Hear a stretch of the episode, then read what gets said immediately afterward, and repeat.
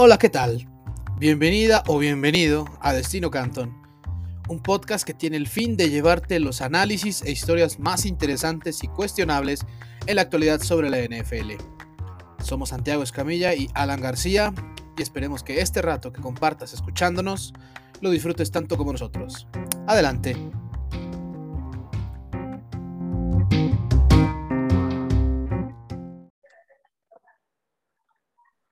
Hola, ¿qué tal? Bienvenidas y bienvenidos a un episodio más de Destino Canton. Santiago Escamilla, Alan García, un servidor, quienes les hablan. Santi, ¿cómo estás? Después de una... Muy bien.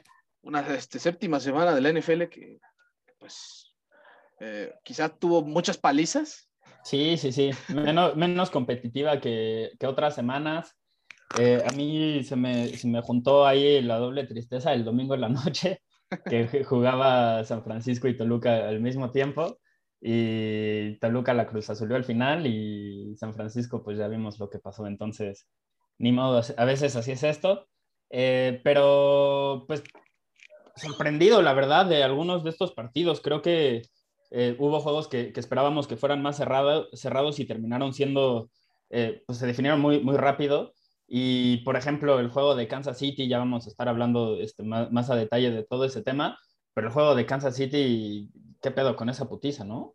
Sí, sí, la verdad es que yo quizás hasta me voy a atrever a decir esto en algún momento, ya vamos a llegar a ese punto, pero, pero increíble, de principio a fin dominado ese equipo en los dos costados de la cancha. Bueno, quizá podría decir que Titanes bajó la intensidad en la segunda mitad ofensivamente, pero pero pues, realmente no, no necesitaron. Y este, casi blanquearon a, a, la ofensiva de los Chiefs, que es algo que nunca habíamos visto. O sea, sí. un gol de campo ya. Entonces, sacaron a Mahomes, el, el, golpe que recibió Mahomes para terminar el partido.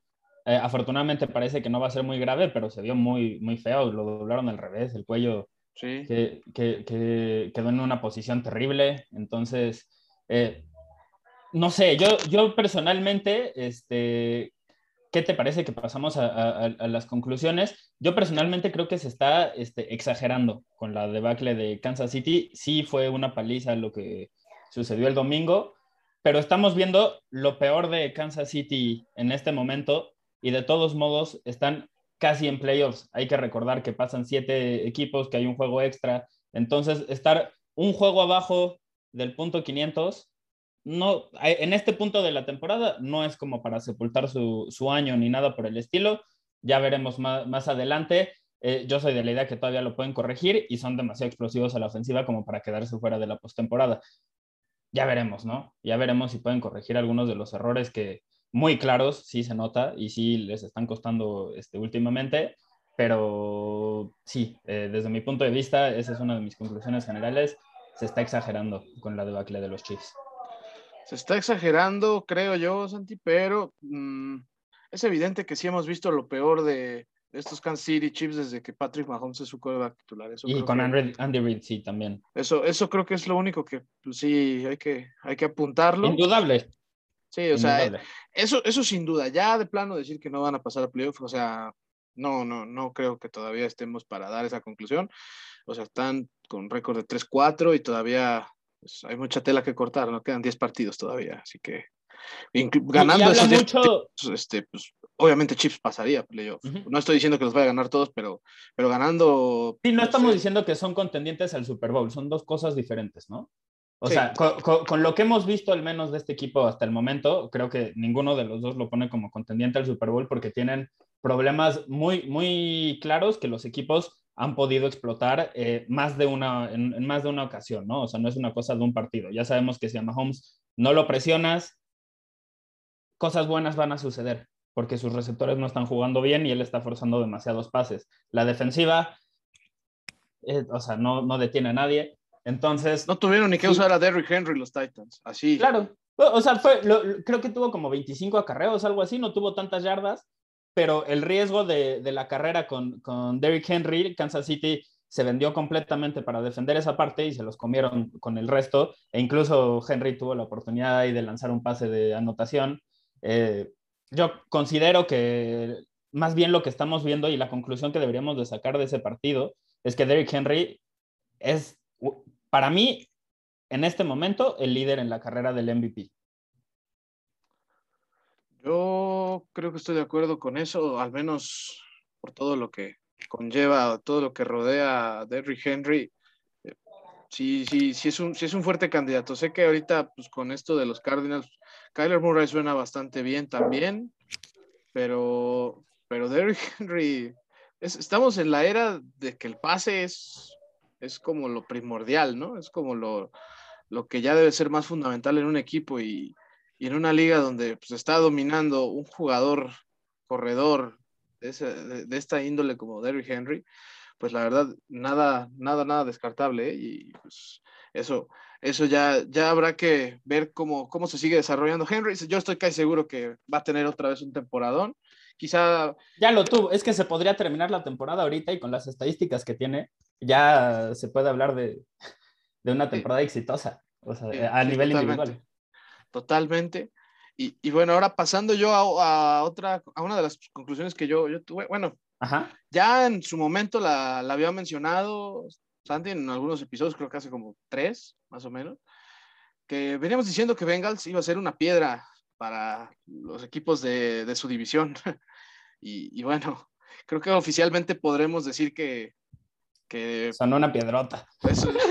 Una piedrota y creo que hasta un poquito más, ¿no? Y, al menos, no estoy hablando específicamente de esta temporada, pero de mantener saludable y, esa base en ese equipo, pues la verdad es que la proyección para el futuro sí es muy optimista. O sea, Zach, Taylor sí, sí de plano está tan, está tan emocionado de esa paliza que le pusieron a los Baltimore Ravens, 41-17, si no me equivoco.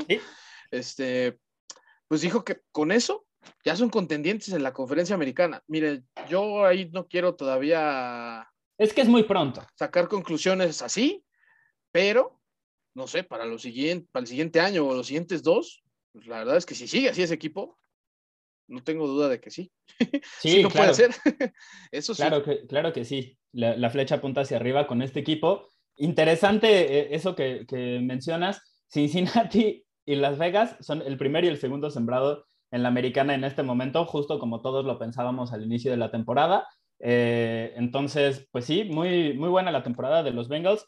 Creo que tanto a ti como a mí nos cayó la boca Zach Taylor, pero muy cañón. Sí, no, eh, cada vez, o sea, yo pienso que hay veces que todavía toma decisiones un poco atrabancadas, como ya lo has platicado, a veces arriesga un poquito de más a Joe Burrow, que no, es, este, no es precisamente muy corpulento, de hecho es, es flaco. Este, pero, pero la verdad es que está manejando muy bien las situaciones y no, ni siquiera tuvo que robarle el balón a Lamar Jackson para, para hacerle la paliza que le hizo a los Ravens. Oye, los cinco touchdowns fueron en, en, ofensivas de menos de cinco jugadas. Son un equipo muy explosivo. Explosivo, o sea, creo que eh, eh, lo que, lo que no ha podido hacer equipos como Miami, este año lo está haciendo Cincinnati que dieron en el clavo con Jamar Chase, dieron en el clavo con CJ Usoma, o sea, yo creo que este equipo ha dado con piezas muy fundamentales que están ayudando. En la defensiva. Bueno, o sea, el mismo Sam Hubbard. Eli Apple también, que parece que está teniendo su segundo aire después de, ¿qué? Cinco años que estuvo. oye, y que normalmente se dice que si Eli Apple está teniendo snaps significativos en tu equipo, estás en problemas, pero esta temporada eh, lo está haciendo bien, entendiendo el, nivel que había mostrado en los años anteriores. En la línea defensiva también tienen a Trey Hendrickson, que se robaron de Nueva Orleans y está teniendo un temporadón, eh, a Larry Ogunjove, entonces es un equipo que era como de lo decente que tenía la, la, defensa de, de Bengals. El safety Jeremy Bates, muy bueno, o sea, la, la verdad es que tienen muchas piezas, este equipo no se va a ir a ninguna parte. Sí, o sea, yo. Chase. no, Ni lo habíamos mencionado, los receptores, ¿verdad? O sea, eso ya lo damos por sentado, pero llamar Chase contra Marlon Humphrey, que es un gran, gran esquinero, lo quemó todo el partido, indefendible. Le hizo 200 yardas en el juego, o sea, y el, touchdown de más de 80 que, que llevó a cabo, uff, uff. Extraordinario. Y, miren, y miren que venimos nosotros de ver una temporada como la de Justin Jefferson en los Vikings, que fue no fue poca cosa, o sea, pues, fue del nivel de la de Randy Moss, que también pues, ya sabemos que ha sido Randy Moss en esta liga, ¿no? Pero, pero Jamar Chase, aguas, ¿eh? yo creo que... Oye, nada más, ya que pasó el tiempo, ya que vimos que tanto Jamar Chase como Justin Jefferson la rompieron, o bueno, la están rompiendo en la NFL, hay que recordar ese equipo de LSU que, este, que fue ah, campeón, que estaban cargadísimos. Sí, no, o sea, ahora, ahora entiendan, entiendan un poco por qué, por qué Clemson no pudo ni meter las manos en aquella final de campeonato contra, contra Louisiana State. O sea, Burrow, Jefferson, este, Edward Hiller. Edward bueno, o sea, la verdad es que... La verdad es que esa, esa ofensiva era la ofensiva en ese, en ese momento. El, el, hecho de que Joe Burrow ahí se pusiera a sentarse, a fumarse su puro, era porque sabía que tenía un equipazo y podía hacer lo que quería. y ahorita, la verdad es que está en una muy buena forma ese equipo y, y Bengals, pues, pues ahí ya se, si de por sí la AFC Norte, con un equipo de Pittsburgh, aunque, aunque no, no parecía contentente, pues sí, tiene, tiene el entrenador para, para hacer a su equipo competitivo, sobre todo en y tiene mucho talento. El equipo tiene, la defensiva es muy buena, tienen muy buenos receptores. Quizás Big Ben no es lo mismo que, que, era algunos años, pero pueden ganar. Eso, pero se sabía que pues, eh, la pelea parecía estar entre Browns y, Ravens y de repente, después de siete semanas, dice... Cincinnati es el líder de esa división. Eso es algo, eso es algo que, que hay que apuntalar. Y, yo insisto, Bengals va a ser una piedra en el camino. No estoy tan seguro de la declaración de Zach Taylor, pero seguramente para la siguiente temporada, las siguientes dos, tres, ahí va a estar este, ese equipo para pelear por grandes cosas, si es que mantienen esa base de jugadores, porque ahí ya, ya encontraron algo. ¿eh? No, no sé si tengas también otra, otra conclusión de, esta semana 7. Eh, sí, nada más eh, rápidamente decir que el oeste de la NFC, eh, de la Nacional, normalmente estamos acostumbrados los últimos años a decir que es la mejor división de la NFL. Creo que en este año el norte de la americana claramente los ha superado. Sin embargo, y a pesar de que no, no, han cumplido con las expectativas los cuatro equipos en la NFC Oeste, pienso que todavía podrían meter a tres equipos a postemporada. Y lo digo porque San Francisco, con la temporada tan desastrosa que ha tenido Seattle, con la temporada tan desastrosa que ha tenido hasta ahora están a un juego de Minnesota, que en este momento es un equipo de playoffs. Entonces, que no se nos olvide, la NFC tiene eh, eh, equipos muy buenos eh, arriba en, los standings. Están los Cardinals, está Tampa Bay, Green Bay, Dallas y Los Ángeles, quizás Nueva Orleans también se, se puede agregar ahí como equipos que muy probablemente ya sabemos que sí van a estar en postemporada, pero los siguientes, el puesto que tienen los Vikings en este momento, y pondré un asterisco sobre los Saints porque todavía no sabemos exactamente qué es este equipo. Se los van a pelear entre un montón de equipos bastante mediocres, la verdad, pero que alguno de ellos va a estar ahí. Estoy hablando de los Vikings, de los Falcons, los Bears, los Panthers, 49ers. Realmente todos los equipos están, tienen posibilidades, salvo los, los Lions, que si ganan tres al hilo este, se meten a la conversación. Entonces, eh, todavía no podemos dar por muertos a estos equipos, pero sí han decepcionado bastante esta temporada. Esa es mi conclusión general número dos. Con, en cuanto a Seattle y San Francisco, ¿no? Exactamente. Y bueno, Seattle obviamente lo sabemos por Russell Wilson y por una defensiva bastante mala. San Francisco, la verdad es que nada está funcionando y Kyle Shanahan parece que esta es la peor temporada que, que le he visto como entrenador. Está tomando muchas decisiones equivocadas. Eh, sin embargo, siguen teniendo mucho talento. O sea, más talento que los otros equipos que he mencionado, casi todos Quizás Carolina es alguien ahí que, tiene más eh, o ha mostrado más esta temporada, pero ya también se han caído estrepitosamente y parece que, el resto de las defensivas de, la liga ya encontraron la forma de, descifrar a ese equipo. Tú, tú justo tenías una conclusión general que iba por ahí, ¿no? Sí, claro, o sea, nosotros hablábamos de que Sam Darnold en algún momento pues, decía, parece que pues tiene las fichas para hacer bien las cosas, ¿no? Estaba en un equipo de Jets mega limitado y pues hacía lo que podía y tomaba muy malas decisiones y se le adjudicaba que pues no tiene armas, ¿no? Pero la realidad es que en los últimos tres partidos Sam Darnold, pues sí, o sea, ha demostrado... Es como, es, es, como Sam Darnold de los Jets, pero con el uniforme de los, de los Panthers, básicamente. Se le fue Christian McCaffrey y, prácticamente se le, se le acabó la creatividad ahí a esa ofensiva. No, yo, yo entiendo lo que significa McCaffrey, o sea, es alguien diferencial y que debe estar ahí sí o sí. Cuando de élite como corredor y como receptor, ¿no? Sí, totalmente, o sea, completísimo, completísimo. Pero, pues no es tampoco que sea el único talento bueno en esa ofensiva. Incluso el mismo Hobart. Es, bueno. Creo, que no lo ha hecho, creo, que no lo ha hecho nada mal. Digo, por algo hasta. es McCaffrey, claro. Sí, no, eso, eso, eso que quede claro, pero es un muy buen suplente, es un muy, muy, muy digno. Eh, y pues a qué grado, a qué grado Sam Darnold pues, llegó a desesperar a Matt Rule. Digo, yo, yo pienso que también fue un poco precipitada la decisión. Ya vamos a hablarlo en ese momento. Pero, pues básicamente, Matt Rule yo creo que vio sin ánimo al equipo.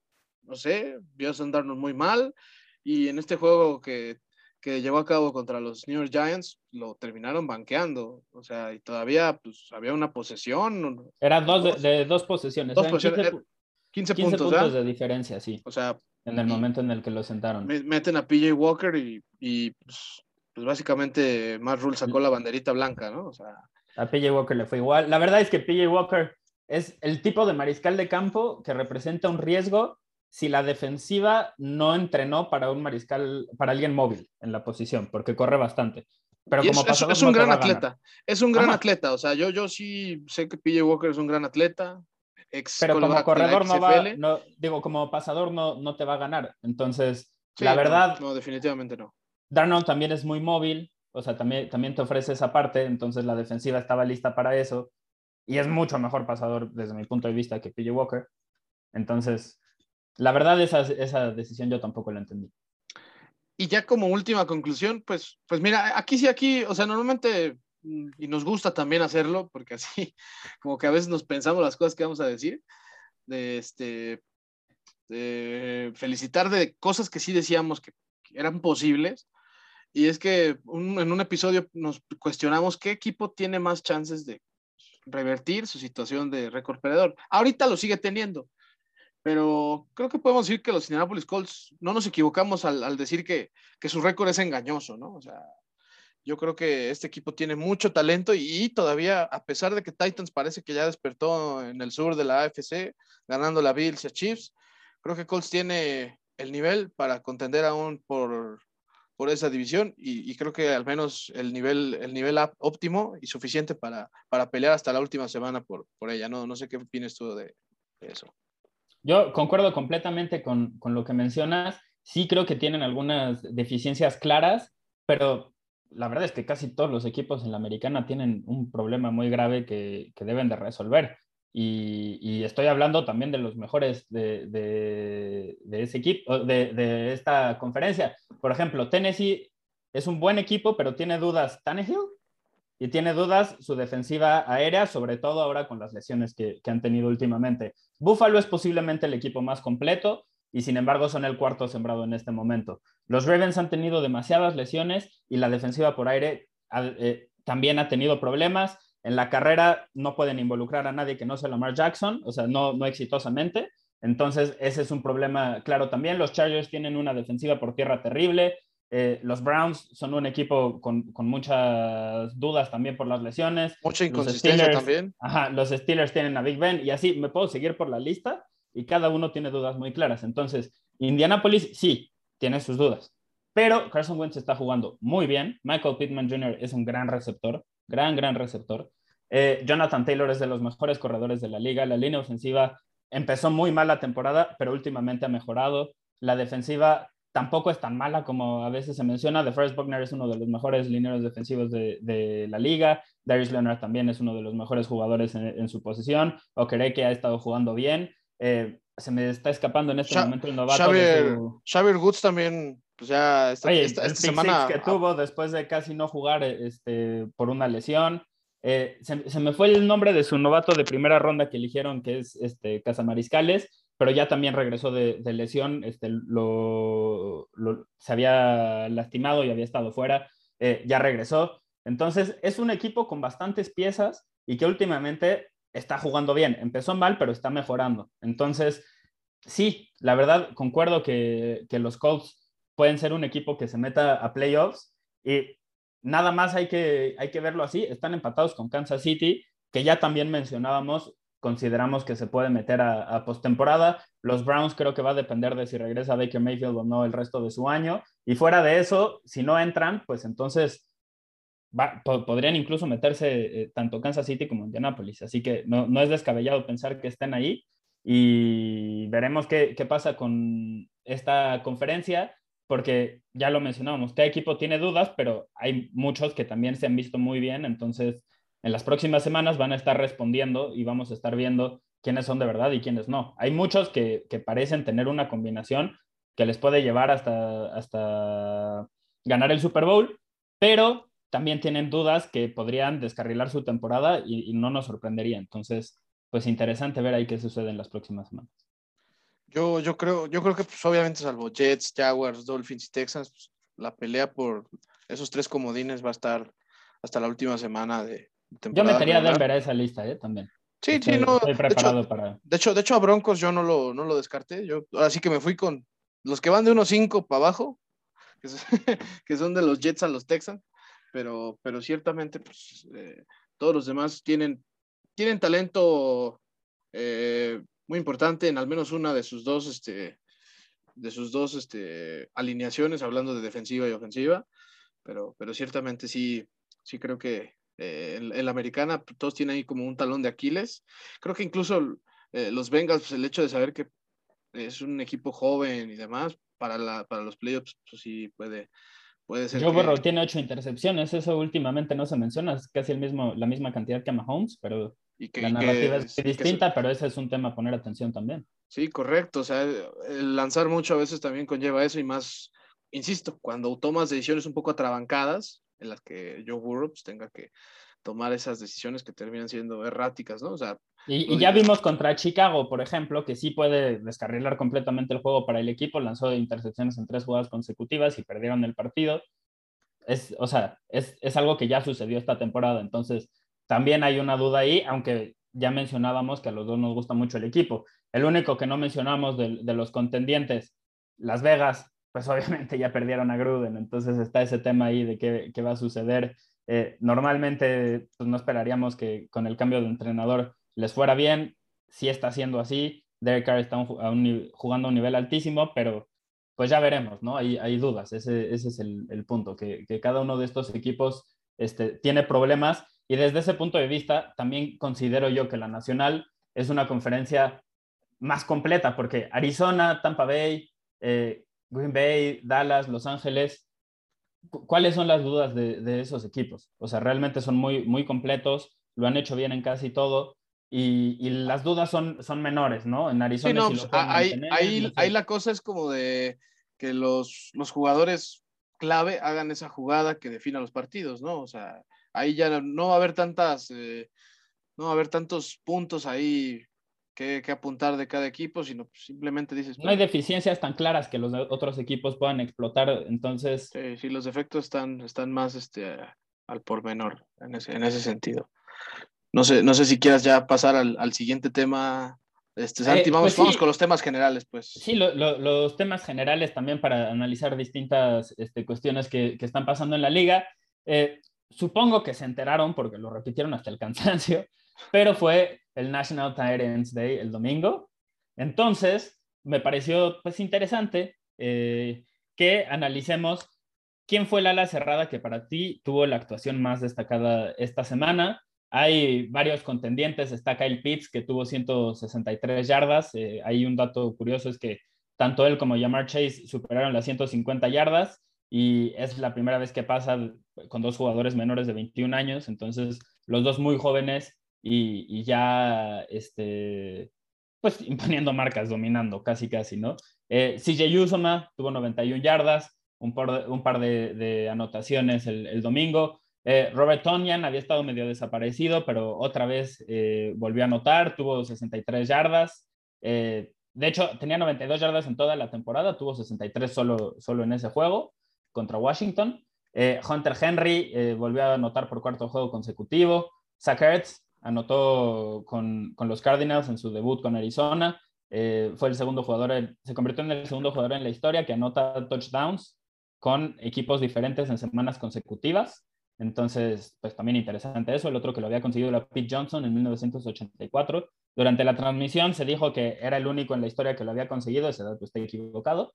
Eh, ojo ahí al research no sé qué, Fox, no sé quién fue lo que, quien lo transmitió pero eh, esas son algunas de las actuaciones destacadas, ¿no? Solo por mencionar algunas. Miaje, ¿con cuál te quedas? Yo, francamente, me voy a quedar con pues, el, chiquito que rompió récord de más yardas para un ala cerrada, en un para un novato, ala cerrada, en un partido este, de NFL de temporada regular. Kyle Pitts, que yo creo que ya Arthur Smith poco a poco lo está involucrando de una mejor manera, se está ya entendiendo mejor Matt Ryan con las rutas que está corriendo este chamaco. Ya se sabía que tarde o temprano quizá iba a explotar por el mismo talento que tiene este, este joven eh, oriundo de la Universidad de South Florida. No, este, este chamaco, la verdad, eh, lo ha hecho bastante bien en las últimas dos, tres semanas y yo, yo en esta ocasión me quedo con él, pero es, es, es increíble saber cómo en el día de la ala cerrada, pues están todos estos performances y algo que sí me sorprende, Santi, que no esté por aquí Travis Kelsey, que, que, pues la verdad, eh, para una ala cerrada normal, tener las recepciones y yardas que tuvo no está tan descabellado, pero dices Travis Kelsey, este, nada más conseguir en su momento siete recepciones, 65 yardas, dices, bueno, Travis Kelsey estuvo desaparecido. Pero, pero yo en esta ocasión. Y, habla del nivel al que nos ha acostumbrado este güey, que ese, ese es una, un juego casi desaparecido, porque hay otros que, que sí pusimos aquí como destacados, más o menos con esos stats. Obviamente, pues lo, lo, que hizo Kelsey no pudo ayudar a Kansas City eh, en, en, esa ocasión. Eh, pues sí, la verdad es difícil no quedarse con, con Kyle Pitts. Yo me voy a quedar con CJ Usoma. Eh, la verdad creo que le ha ofrecido algo a, a, la ofensiva de Cincinnati que no tenía el año pasado y que es muy valioso para Joe Burrow. volvió a tener dos anotaciones en un juego esta temporada. Entonces, pues sí, es un jugador que ya demostró que puede ser parte importante del plan de juego en semanas diferentes y eh, era un completo desconocido antes de empezar el año. Sí, pues básicamente, básicamente él dio su carta de presentación en ese juego de jueves por la noche. Contra los Jaguars, sí. Contra los Jacksonville Jaguars, o sea, pero antes de eso, pues en el Fantasy, pues ahí, se, ahí estuvo en, en la basura, ¿no? Mucho tiempo, ya después medio mundo lo, lo está agarrando y pues, pues sí, con, con, cierta razón, ¿no? Pero, pero sí, Usoma también eh, tuvo una, una gran este, tarde en Baltimore, las tres recepciones y 91 yardas, más los dos touchdowns. Aparte, su primer touchdown fue, fue increíble, a pura velocidad. Sí, es muy explosivo. La sí, verdad es muy divertido verlo jugar.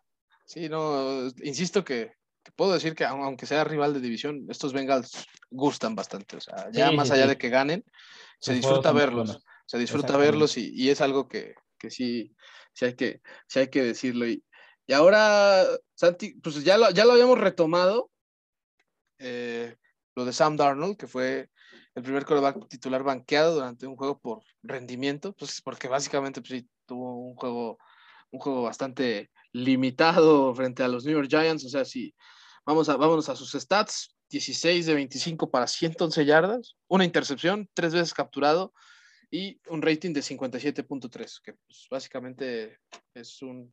está jugando basura, ¿no? Y no ah. es nuevo, lleva cuatro semanas así. Correcto, pues básicamente desde el 3-0, el 3-0 ya quedó en el olvido para los Panthers, así como para otros equipos que, no sé, Denver que ya sabemos que se había enfrentado a tres equipos que llevaban 0-9 entre ellos.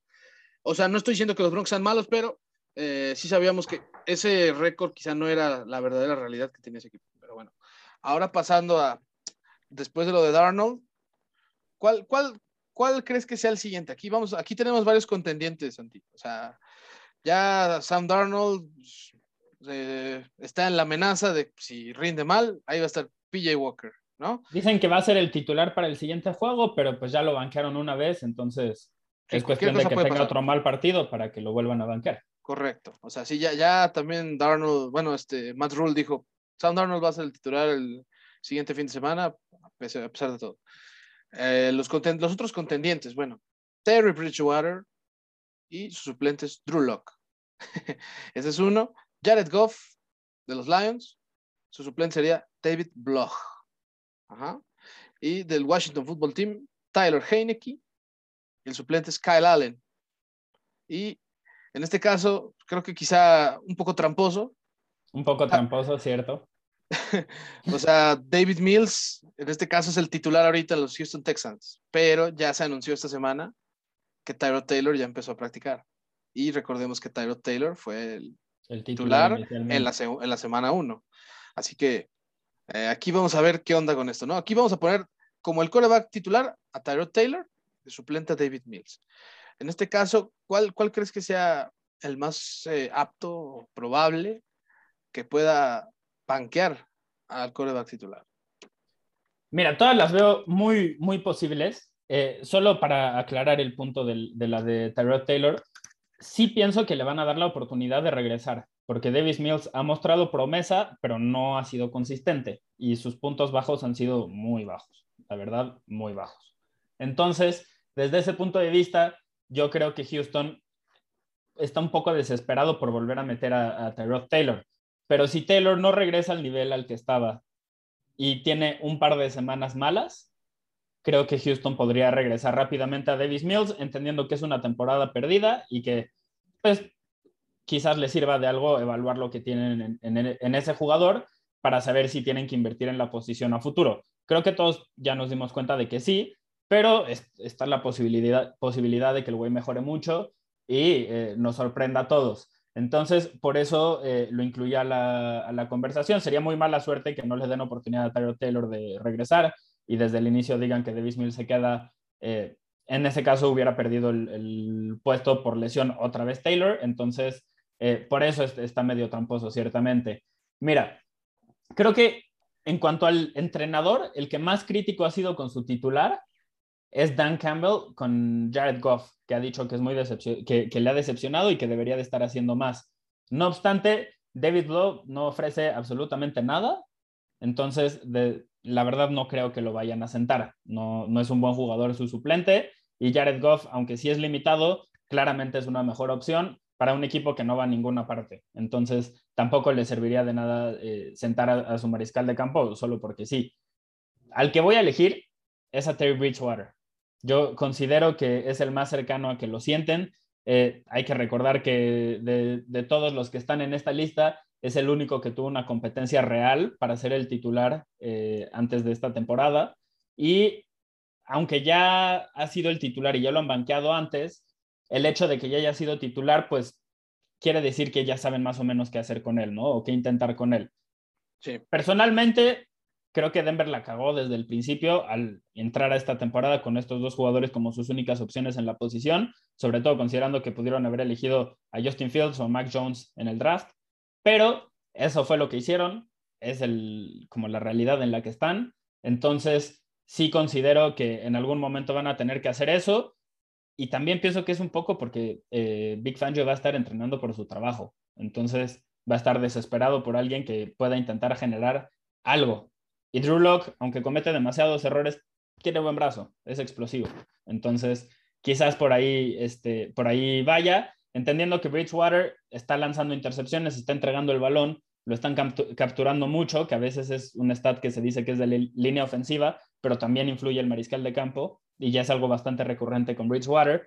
Entonces, desde ese punto de vista, entendería por qué eh, optar por Drew Locke tiene sentido, aunque reitero, yo no lo haría. No me gusta nada Drew Locke. No, es que también, no, no, no es que se tenga muchas opciones, ¿no? Pero la realidad es que Terry Bridgewater, cinco intercepciones en los últimos tres partidos. Yo sé que tres fueron contra Raiders, pero ha tenido una al menos en cada uno de los últimos tres juegos que ha, que ha, llevado a cabo. Y una, una de esas intercepciones fue básicamente para ya perder el juego. O sea, ahí fue donde Terry Bridgewater le dejó en claro que no te va a ganar y ni no te va a remontar un partido, ¿no? Que fue en este caso contra, los Pittsburgh Steelers. Pero yo, yo también me voy a quedar con Terry Bridgewater, sobre todo porque pienso que si había una situación en la que se encontraba muy vulnerable Cleveland para ganar un partido, era, era, el jueves pasado, porque la verdad es que no contaba con muchas piezas. O sea, ya más allá de que también la defensa, pues, que es cierto, está limitada también por muchas pérdidas de lesiones de los Broncos, pues creo que no hizo tampoco un, pésimo trabajo, si se puede decir así. Al final, cuando te meten 17 puntos, no debe ser Debes el fin de poder ganar. Debes de poder ganar. Exacto. Y cuando... Sobre todo en la era moderna del NFL. Sí, correcto.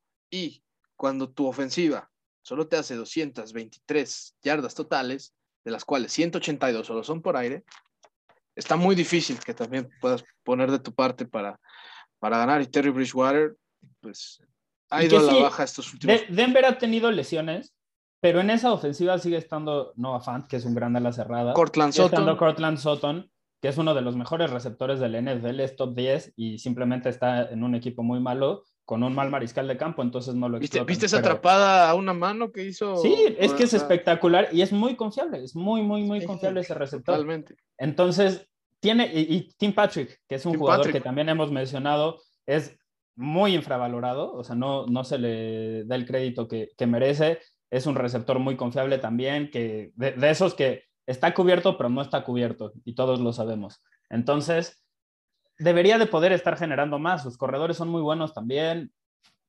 Algo, algo falta ahí y creo que ya ha sucedido en suficientes equipos con Bridgewater como para que nos demos cuenta de que este es un buen suplente, pero es un titular mediocre, muy mediocre. Entonces, si, si él es, es tu opción A o está cercano a ser tu opción A, estás en problemas. A menos de que tengas un novato ahí de primera ronda que estás intentando desarrollar. Ahí sí creo que es un buen jugador para tener pero no es el caso. Sí, no, en este caso sí, yo también creo que Bridgewater eh, peligra en ese, en ese aspecto y pues ya estaremos viendo. Lo, lo, de que decías de Texas, pues no sé, no sé qué tanto vayan a evaluar a Tyrod Taylor. Si es que es titular, no sé qué tanto su rendimiento vaya a significar para ese juego. Van contra Rams, así que ahí yo pienso que no, no, sé, no, sé qué ¿no? sé qué tanta intolerancia le vayan a tener, pero por ejemplo, Terry Bridgewater se va a enfrentar, si bien a una defensa que pues si ves los nombres en la semana 1 te dan miedo, pero pues, teóricamente ahorita está esa defensa para que le hagas de a 25 para arriba, ¿no? Que es la del Washington Football Team. Claro. Y pues de no tener un buen rendimiento ante ese equipo, pues, sí habrá que cuestionarse. Y, no descartemos que sea en el mismo partido, ¿eh? Sí, no, no, no. Empieza mal contra un equipo de Washington que ha decepcionado bastante esta temporada, pero que es competitivo a ratos ojo ahí, yo creo que podemos estar viendo que, que Bridgewater pierda su, su puesto. Eh, ahora bien, hablando, ya pasando este, la, la, página a, una, a la sección de lesiones y como noticias generales que, que, han sucedido esta semana, está el caso de los Jets con Zach Wilson, que se lesionó después de dos golpes bastante fuertes en jugadas consecutivas, el segundo de Judon que le cae encima y se le queda atorada la rodilla. Eh, sufrió una lesión ahí de uno de los ligamentos en, en la rodilla, se va a perder entre dos y cuatro semanas yo creo que quizás hasta habría que preguntarse si vale la pena que regrese este mismo año, entendiendo que la ofensiva de Nueva York es una de las peores de la liga, no ha mostrado progreso y el esquema ofensivo del hermano de la Flor eh, tampoco ha funcionado absolutamente nada. Entonces, eh, sí, creo que si hay un jugador, un mariscal de campo novato, al que le están aplicando un burro, para recordar lo que pasó el año pasado como, como novato para Joe Burrow, que salió lesionado muy rápido en la temporada porque recibía demasiados golpes, es Zach Wilson. Le están exigiendo demasiado a ese jugador en esa ofensiva, le ponen el, equipo en sus hombros cuando es un novato y esa no es una buena receta eh, para tener éxito. Eh, para sustituirle, los Jets intercambiaron una selección eh, de quinta ronda, que hay, de sexta ronda, que puede subir a una de quinta ronda dependiendo del tiempo de juego, eh, con los Eagles para conseguir a Joe Flaco, que había estado con ellos el, el, año anterior. Entonces, pues la verdad creo que tiene sentido lo que están haciendo. Flaco es un veterano que si bien ya no, ya no puede ser titular en la liga, o sea, si, si es tu titular en el día uno, pues estás en problemas. Si es el suplente y entra un mes, hay peores opciones en la liga, ¿no? Sí, totalmente. Pues al final Joe Flaco es un former este, MVP del Super Bowl, es un, es un former All Pro, así que creo que Jets movió sus piezas bien para pues, cubrir esa posición en lo que Zach Wilson se recupera. Estoy casi seguro que Robert Sale este, en cuanto regrese, pueda estar disponible, Wilson lo va a querer meter, a pesar de que lo que dices es muy cierto. Sí. Pero, pero sí, yo creo que muchas veces cuando buscas un suplente, no buscas realmente a alguien megatop. O sea, a mí sí siempre me. eso téngalo en cuenta para, para quien nos escucha. Un suplente solo debe básicamente cubrir lo, lo básico, lo necesario, que es no hacer errores, y tratar de completar la mayor de pases posibles, aunque no tenga tantas yardas cosas así. Y creo que yo Flaco puede ser esa opción. Concuerdo. Pero este... Y, y, si, y si decide ser un líder, porque es un rol al que ha rechazado hasta este momento de su carrera, o sea, con Darnold, él dijo, yo vengo para ser el titular y me vale verga. Y, y no le ayudó. O sea, obviamente no, no era que los intentara sabotear, pero hay otros mariscales de campo que si dicen, no, es que el rol, por ejemplo, Colt McCoy y, y, Kyler Murray, este, Kyler Murray dice es que tener a Colt McCoy como suplente es casi como tener a otro entrenador. Eso ayuda bastante, ¿no? Al desarrollo de, de los jóvenes y Joe Flaco tiene mucho conocimiento que aportar, pero no ha querido jugar ese rol, tampoco en Filadelfia quiso hacerlo, tampoco en Denver quiso hacerlo, así que eh, es otra oportunidad, yo creo que podría extender su carrera algunos años si comienza a acertar su realidad en la liga ya desde este momento. Eh, pero pues sí, yo la verdad me gusta esta decisión de Nueva York, creo que pudieron haberlo hecho peor y, y sí, yo que es un, un, buen plan B. Sí, no, yo, yo estoy en ese, en ese sentido de acuerdo con que Jets cubriera su posición con él. Ahora, eh, los Packers van a tener ya oficialmente dos bajas, una en el campo y otra fuera de él. Eh, pero graves, pienso yo, para el partido contra Arizona, que para mí pintaba para uno de los mejores de, de la semana 8. Sigue pintándolo, pero, pero yo creo que pues, sí, ya se. Green Bay ya perdió, no sé, ese ajo, ¿no? Que necesitas para tu receta. en este caso, pues Davante Adams dio positivo al COVID, así que está en la lista de COVID. Y también el coordinador defensivo Joe Barry. Así que Davante Adams es el mejor receptor de la liga en cuanto a habilidades. O sea, eso ahorita no les quepa la menor duda. Y evidentemente, aunque tengas Aaron Rodgers como tu coreback, no tener ese receptor ante un equipo que está, que no cree nadie. Cuando tan bien como Arizona, eh, va a ser un problema. Ahora, es un problema grave, sí. ojo para los prospectos de Rodgers para repetir como MVP esta temporada, si consigue ganar este juego sin Davante Adams, ¿eh? Aquí sí se van a romper varias este, narrativas sobre lo que, sobre Aaron Rodgers, porque pues mucha gente sí también le, adjudica el hecho de decir, ah, pues es que tiene Aaron Jones y nada Davante Adams. Con eso cubre, con eso cualquiera podría cubrir ciertas cosas y más con los rivales que ha tenido, ¿no? Muchos Y que creo no, no sé, me, me, atrevo a decir que concordamos en que es una narrativa equivocada porque prácticamente todos los mariscales de campo buenos en la liga tienen al menos a dos receptores buenos o de élite. Sí, sí, totalmente. O sea, yo sé que Brady es increíble, pero pues también tiene la mejor baraja de receptores de toda la liga, ¿no? O sea. Claro, cuando Antonio Brown es tu receptor número 3, jugando al nivel que está. Sí, o sea, tienes a, Mike Evans, tienes a Chris Godwin. Es más, que el, más bajillo, de más bajo, bajo perfil, es Scotty Miller, que aún así es muy bueno en las jugadas explosivas. Pues, bueno, ya. no. O sea, ahí, ahí es donde queremos dar por sentado que, que si bien la baja de Adams es muy grave para un partido sobre todo como este, porque no sé si esta baja hubiera sido para el juego ante Washington, creo que decimos, creo que pueden ganar aún sin él, pero estamos hablando del equipo invicto en la NFL, que son los Cardinals. Y, yo sí creo que pueden ganar así como sea, ¿eh? ah, no, es, que, es que eso es algo... Son un equipo demasiado completo y en la NFL sabemos que si eres, o sea, en un juego tan cerrado sale, si sales bien y el otro no, eh, cualquier cosa puede pasar. Yo sé que acabo de aventarme un cliché enorme, pero pues es cierto, lamentable.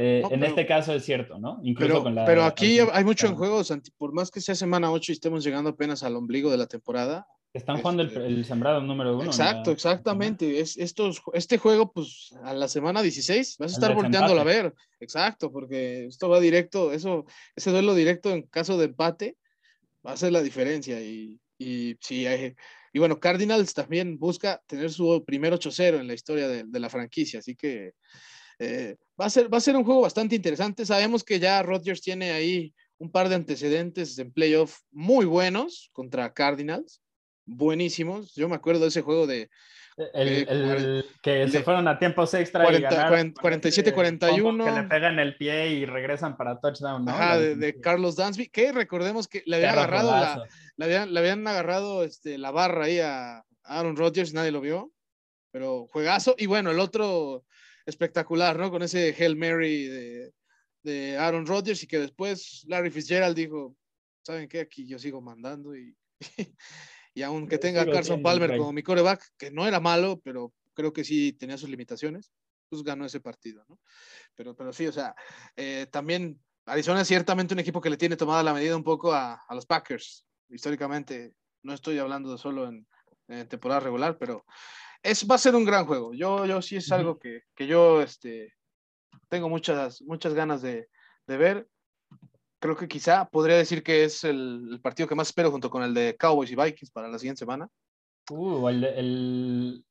Ay, no, se me, se me escapó el que iba a decir.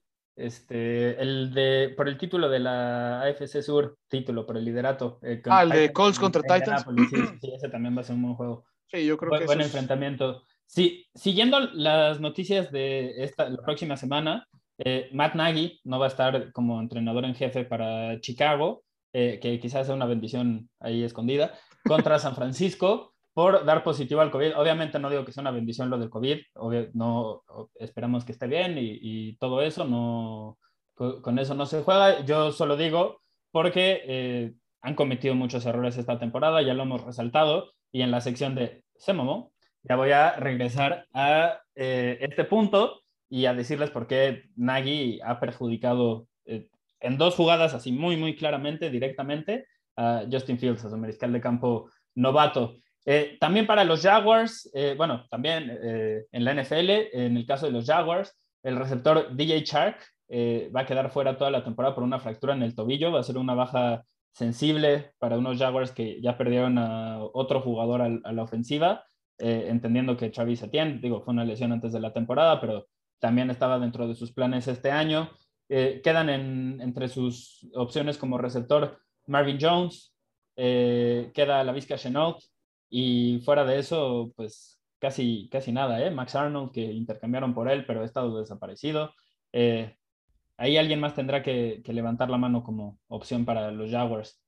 Eh, en el caso de los Saints, Andrew eh, el liniero ofensivo, tuvo un desgarro en el pectoral y se espera que se pierda el resto del año. También una baja ahí importante. Y Jason McCarthy, que se lesionó el pie y tampoco sabemos cuánto tiempo va a estar fuera, pero se espera que sea como si, Miami necesitara más bajas, ¿no? También Malcolm Brown, tengo entendido que ya fue confirmado que también va a estar en el injury roster. Así que pues, Miami de por sí pues, está, siendo muy decepcionante su año. Y, pues, Oye, y a ver, a ver ¿qué, ¿qué, te parece que ya que estamos mencionando específicamente el caso de Miami, nos vamos a cuestionar la narrativa? Algo que nos gusta hacer mucho, porque a veces se repiten cosas en medios que pues no hmm. tienen sustento en la realidad. Y desde mi punto de vista, en esta yo sé que tú no concuerdas conmigo, así que va a estar bueno el debate. Pero desde mi punto de vista, la narrativa de que tú Atago Bailoa es una mentira y no es la respuesta para rescatar a Miami es muy falsa, es demasiado pronto para saber. El güey tuvo una temporada de novato decepcionante desde el punto de vista de que no, no, no. No, pues de la, de la expectativa que le ponen, ¿no? Al, al chamaco al, al, inicio del año, ¿no?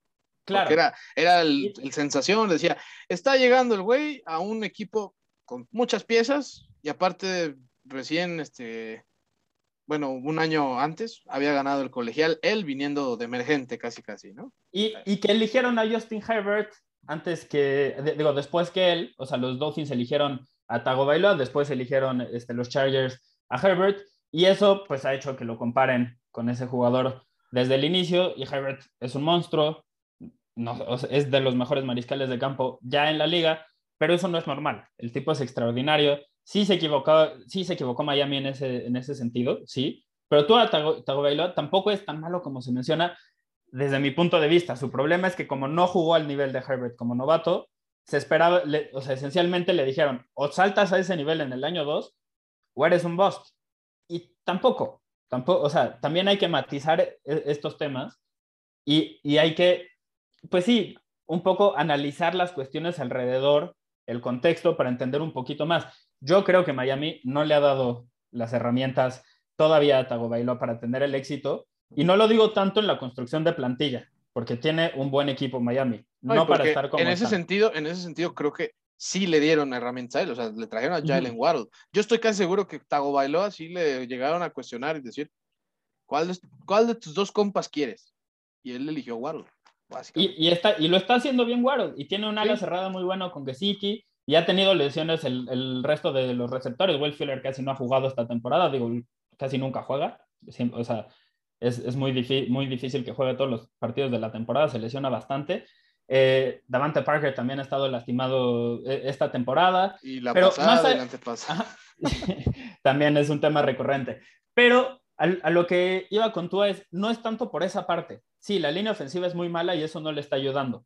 Pero el mensaje que está mandando la organización con los rumores que van a intercambiar por Deshaun Watson y por, por el hecho de que realmente estuvieron en conversaciones antes de que saliera todo el tema de las más de 20 demandas y etcétera, este, por acoso y abuso sexual que tiene este güey. Pero estuvieron en la conversación. Entonces, el mensaje que le están mandando a Tua es: no confiamos en ti. Y no, no están siendo nada pacientes para un jugador que, a ver, lo normal para un novato es que le vaya mal. Nos acostumbramos porque a Burrow le fue bien y nos acostumbramos porque a Murray le fue bien y nos acostumbramos porque a Herbert le fue bien. A que quizás la norma ya no era que te tenía que ir mal al principio, pero a ver, si la narrativa hubiera sido la misma con Josh Allen, después del año uno, Buffalo está buscando otro mariscal de campo, porque la temporada de novato de, de Josh Allen fue mala. No estoy diciendo no estoy, yo sé que su caso, o sea, él mejoró, dio un salto que casi no habíamos visto antes en, la historia. Pero a lo que voy es que hay que ser pacientes con los jugadores, hay que confiar en ellos, hay que construir en torno a sus fortalezas y si no responden en ese momento, entonces ya podemos decir que son un bust. No antes.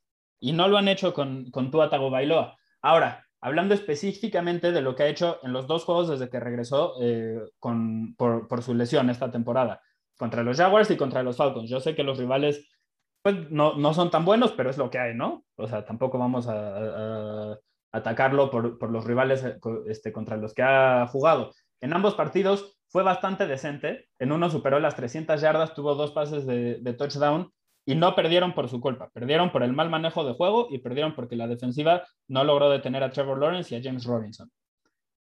En el caso del juego contra los Falcons, Completó 32 de 40, lanzó cuatro pases de touchdown, tuvo casi 300 yardas, 291. Es el mariscal de campo más joven en la historia de los Dolphins en anotar cuatro pases de touchdown desde Dan Marino. No estoy diciendo que esté al nivel de Dan Marino, pero no es tan malo como se menciona. Y está mostrando señales de progreso. Entonces, aquí cierro mi argumento y te paso la pelota a ver qué, qué opinas tú. Mira, yo antes que nada sí quiero aclarar que no estoy diciendo oficialmente que tú Atago Bailoa sea un bust. Porque, no, la verdad, yo, yo a un coreback trato de darle al menos tres años en la NFL para, para que ya al menos se pueda evaluar algo bien, ¿no? Algo justo. Y estoy hablando de tres años, si se puede decir hasta completos, ¿no? Claro. Pero, pero la realidad, la realidad que mi problema con Tua llegó el día que justamente cuando Ryan Fitzpatrick estaba teniendo una gran temporada el año pasado con Miami, de repente, Tua Tagovailoa titular. Y yo digo, wow, o sea, estoy casi seguro que Brian Flores lo tenía planeado, ¿no? O sea, seguro habló con ellos y dijo, vamos a ver cómo está la situación y, así. Y después me, saltó el hecho de que empezó bien Tua, pero hubo un juego y en ese es donde, pues a mí sí me quedó claro, y dije, yo sé que es un novato, pero ese tipo de decisiones que las tomes es porque obviamente no confías en ese coreback. Y fue en aquel juego ante Raiders en la penúltima semana de la temporada de la NFL, donde Tua, pues nomás no, no podía carburar. ¿Y que, que, a qué, a qué, este, qué decidió Brian Flores? Meter a Ryan Fitzpatrick. ¿Qué pasó? Ryan Fitzpatrick ganó ese juego. Y después volvieron a meter a Tua Tagovailoa para intentar ganar ese último juego y tener esa chance de pelear hasta el final, el, el playoff. Lo perdió. Y no estoy diciendo que eso ya lo condicione, no. Lo que sí digo es que en ese momento yo sé que es un novato y todo, pero y yo sé que también se piensa en la situación del equipo. Pero estamos hablando de tu primera selección de draft y tu posible prospecto para los siguientes cinco años en el equipo. Y lo acabas de sacar porque básicamente crees que no, no daba la talla. Y, yo estoy de acuerdo con los números que acabas de decir de sus últimos dos juegos. La verdad, son los mejores que ha tenido desde claro, sí, sí, sí, que, desde que está en la NFL. Creo yo esos dos juegos. Pero la realidad es que también tendió a cometer errores. Pero aquí también sí voy a decir esto, este, Santi. Creo que su línea ofensiva es demasiado liviana. No sé si te has dado cuenta de... Están demasiado flacos los, los linieros ofensivos y eso, eso no le puede ayudar nunca a un coreback de la movilidad de Tua Tagovailoa y que, que pues realmente este, sí se puede complicar mucho con la presión. ¿Qué es lo que ha provocado que ha tenido, que, tenga tus tres intercepciones en los últimos dos juegos? Eh, lo que solo creo es que pienso que Miami en algún momento va a decir que pues, Tagovailoa quizá no es la respuesta que esperaban. Yo también pienso que van a descartarlo, pero me parece un error. Es más, no descarto que intercambie por Deshaun Watson esta semana o la que sigue, que es lo que queda antes del... y, ya, viste el tesoro que están programando, ¿no? Es Tua Tagovailoa, dos selecciones de primera ronda y dos de segunda ronda, o sea. Pero, pero es que qué estupidez más grande. O sea, a ver, número uno, somos un podcast de NFL, ¿no? Vamos, o sea, estamos intentando lo más posible enfocarnos a lo que pasa dentro del juego. Pero no mames que vas a invertir eso por un güey que tiene más de 20 demandas por abuso sexual, güey. Y que seguramente, y que seguramente. O sea, el mensaje que estás mandando es escalofriante, exacto. O sea, más, más allá de eso, de lo que mencionas de que quizás termine en la cárcel, quizás juega, o sea, quizás sí logra jugar contigo tres partidos y luego lo suspenden o luego lo meten a la cárcel o luego algo así, porque además se lo merece. A ver, si tiene tantas demandas es por algo. Por favor, no hay que, o sea, ese es un tema que no podemos quitar el dedo del renglón. Entonces, invertir tanto por alguien así, teniendo un jugador que ha mostrado tantita promesa, por lo menos tantita promesa, y tantita posibilidad de progresar en, en dos años que ha estado en la liga casi, a mí me parece un error muy grave si, si se deshacen de dos este, selecciones de primera ronda, de dos selecciones de segunda ronda y además mandan a Tua, yo sí soy Houston, lo acepto ya, o sea, sí, no, no me espero por otra cosa. Es más, si me ofrecen uno de segunda o lo que sea, deshazte de ese güey. No lo puedes seguir teniendo en tu equipo, no le puedes seguir pagando lo que le estás pagando. Porque además hay que recordar, como no lo suspendieron, cada peso de ese contrato se está pagando en este momento, se están comiendo todo ese dinero a los Texans. Sí, pues, más de 40 millones de, dólares este año. Entonces, una, locura. A mí, a mí, me parece un error muy grave. Desde, número uno, por buscar a, alguien como Deshaun Watson, con lo que eso implica. Ya, cerramos, ese, punto, ¿no? Aquí yo, tú y yo sabemos que tratamos de evaluar siempre la habilidad de un jugador, pero pues aquí creo que hay excepciones. Es nadie está cuestionando eso. aquí, hay, aquí hay excepciones claras de que pues no, no, no, no debería estar ya jugando la NFL. Así es. Exacto, exacto. Entonces, desde ese punto de vista, pues se están equivocando bastante. Pero además, si estamos evaluando específicamente la inversión que hicieron en Tuatago Bailoa, pues espérate un poquito. Tienes un, tiene un contrato de novato que al menos por otras dos temporadas después de esta, te va a permitir bastante, ser bastante flexible con el salary cap, o bueno, con el tope salarial, y vas a poder invertir en armas para él ha mostrado promesa en muchas cosas. Es un gran distribuidor de balón. Tú lo ves jugar y a, mí me recuerda, te lo decía antes de, empezar a grabar, me recuerda a un Drew Brees joven. Y yo sé que la comparación con Drew Brees, habrá muchos que saquen este, la antorcha en este momento y, me, me, quieran linchar, pero hay que recordar que Drew Brees, hasta no llegar a Nueva Orleans con Sean Payton y no estar en una ofensiva que verdaderamente construía en torno a sus fortalezas y e intentaba mitigar sus puntos bajos o, sus debilidades, hasta no estar en un tipo de ofensiva así, no le empezó a ir muy bien. Con los Chargers, este, por algo eligieron a Philip Rivers en la primera ronda, ¿no? Entonces, bueno, eligieron a Eli Manning, intercambiaron por Philip Rivers, ya saben cómo fue ese cagador. Entonces, este, mi punto es, hay que darle tiempo a los mariscales de campo para desarrollarse y hay que construir en torno a sus fortalezas. Ya después los evalúas. Tagovailoa ha mostrado que tiene esa habilidad, es un jugador muy preciso y es un jugador con la habilidad de distribuir el balón para varios receptores. Pues consíguele cinco o seis receptores decentes. Ya tienes uno muy bueno en Jalen Waddle. Tienes una ala cerrada bastante, bastante bueno en Gesicki. Consíguele un corredor bueno, una línea ofensiva buena. Y vemos que, es de tu Tagovailoa. Yo creo que con ese cero podría ser de los 15 mejores mariscales de campo de la liga. Nunca va a ser top 5, pero se puede ganar con un mariscal de campo que no sea top 5. Entonces, ese es mi punto. No, yo creo que sí puede ser la respuesta para Miami y se está exagerando, se está exagerando ese punto.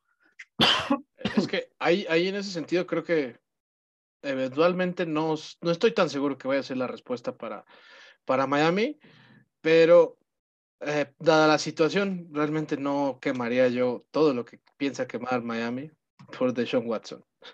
Eso sí, es algo que no estoy de acuerdo. Solo pienso que, por ejemplo, Tago Bailoa no va a hacer lo que está haciendo Joe Burrow, no va a hacer lo que está haciendo Justin Herbert. Y eso quizás es lo que tiene frustrada a la franquicia de Miami y desesperada, pero a un nivel que también ya rozan lo absurdo, ¿no? no, bueno, es que este es el, año en el que se supone que iban a contender por el Super Bowl después de lo que hicieron el año pasado, o, o quizás no contender por Super Bowl, pero ya ser este equipo de, de, postemporada y pues han tenido un arranque muy, muy malo. También hay que recordar, pues se lesionó Tua y no, muchos le están achacando el rendimiento del equipo este, de cuando estuvo. No, y, hay que decir, y hay que decir que la, la, defensa es la que está también decepcionando terriblemente. O sea, si hay otra defensa además de Washington que, que, ha, que ha decepcionado así la de, la de Dolphins. O sea, incluso el mismo Brian Flores, seguramente esa derrota de Jaguars le dolió bastante porque fue la defensa la que no supo frenar, igual también el fin de semana pasado contra Falcons, la que no pudo frenar a Matt Ryan fue la defensa. O sea, eso sí, que también quede claro que no solo está Bailoa el que quizá esté cometiendo errores, porque también los ha cometido, ahí tiene sus intereses. Sí, pero es un mariscal de campo joven, los va a cometer, es normal. O sea, no, no puedes esperar que es un mariscal de campo de élite en su primera o segunda temporada porque no es realista. Sí, esos jugadores, por algo decimos que Herbert es un talento generacional, por eso decimos que todos esos jugadores son talentos generacionales.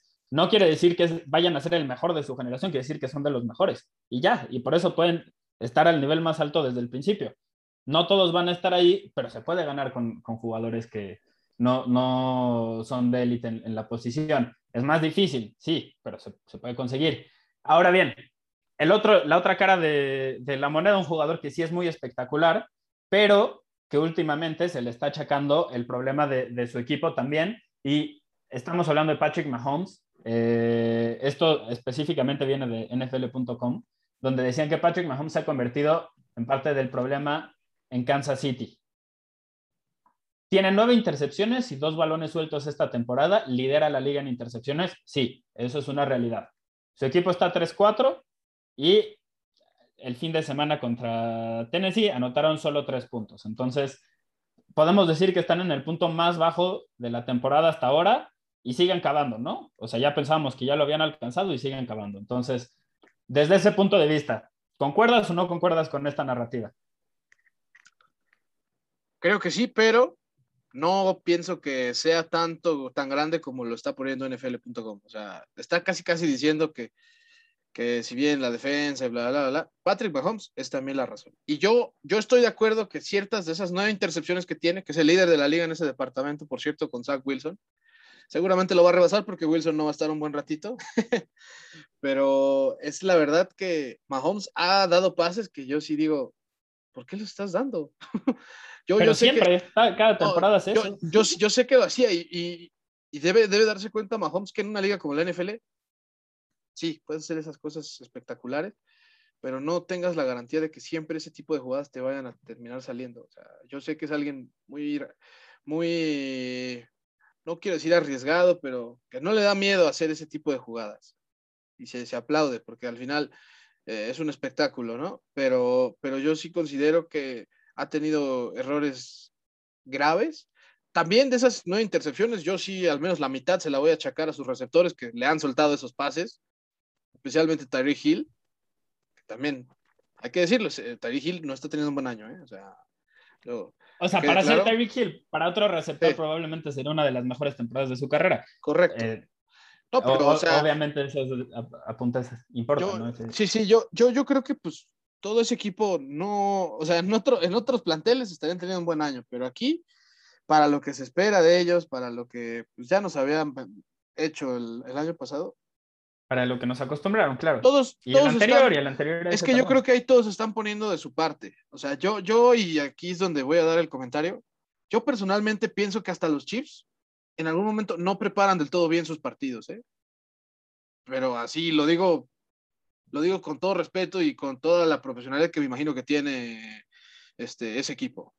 Pero francamente, veo, vi cada snap de ese partido entre Titans y dominados al 100%, al 100%, y yo desconocí totalmente lo que estaba viendo. O sea, a veces decía, no, pues Chips está metiendo puntos, no lo está alcanzando, tiene errores en el final, va. son cosas que se pueden corregir, pero contra Titanes, un equipo que además los estudió bien, o sea, ni siquiera tuvieron que presionar a Patrick Mahomes para todo lo que le hicieron. Y aún así. Uno, un blitz en 44 intentos de pase. Que recordemos, para quien eh, no sé si esté llegando aquí, un blitz es cuando básicamente mandan cerca de, los 11 jugadores de la defensa, marcan, mandan a 8 o 9 jugadores a presionar la línea ofensiva. Aunque sea este más de 4, ¿no? Más de la línea defensiva nominal. Sí. Y en este caso, solo de las 44 veces este, que se entraron el balón para Patrick Mahomes, solo en una le mandaron este, blitz. blitz. Pero lo presionan 18 veces. Que eso también te habla de que su línea ofensiva no está haciendo bien el trabajo o la planeación de los bloqueos de la línea ofensiva no están siendo bien planeados. Porque y los receptores no están ganando sus rutas, no están pudiendo liberarse de la marca. También eso hace que Mahomes retenga más el balón, no se, no se deshaga de él, y cuando se deshace de él es porque ya lo está haciendo de manera apresurada. Eh, por eso es que yo creo que Mahomes es parte del problema, pero no como lo están pintando ahí. O sea, yo creo que hay, cada quien ha puesto de su, de su, este, de su porcentaje correspondiente. No, no, no pienso solo machacar a Patrick Mahomes. Es todo el equipo, ¿eh? Y yo me voy incluso con el personal de entrenadores porque francamente estoy desconociendo el rendimiento de este equipo. No está siendo el más malo, pero sí el malo para el equipo que tiene. O sea, eso sí que también para un equipo que se está vendiendo, o sea, gente como Chandler Jones, que es trash talker y trash talker y trash talker, y que de repente ves que solo mete tres puntos este equipo y que por primera vez en un juego de temporada regular Patrick Mahomes se va sin pase de touchdown, pues ya, ese creo que puede ser el fondo que ha tocado este equipo. Y espero que lo sea. Pero ese dato que dices, a mí se me hace impresionante, es la primera vez que no ha anotado un touchdown y está viendo Troya. O sea, yo sí, yo sí creo que hay que, pues un poco ahí eh, frenar este, el tren del mame, por así decirlo. Este, y, y, también hay que darnos cuenta, a ver, se puede decir que Mahomes no está jugando tan bien como nos tenía acostumbrados. Sí. Se puede decir que es de los mariscales de campo que más está arriesgando el balón. Sí. Pero ese segundo, e, ese segundo punto también era cierto en las temporadas en las que lideraba la liga en touchdowns, lideraba, la liga en yardas y solo tenía seis intercepciones al final del año, solo tenía cinco intercepciones al final del año. Eh, también arriesgaba el balón bastante, solo le salía. Ahora, sí, sí lo está haciendo más esta temporada porque su defensiva, o sea, esencialmente él sale y dice, tengo que anotar 35 puntos por juego o vamos a perder.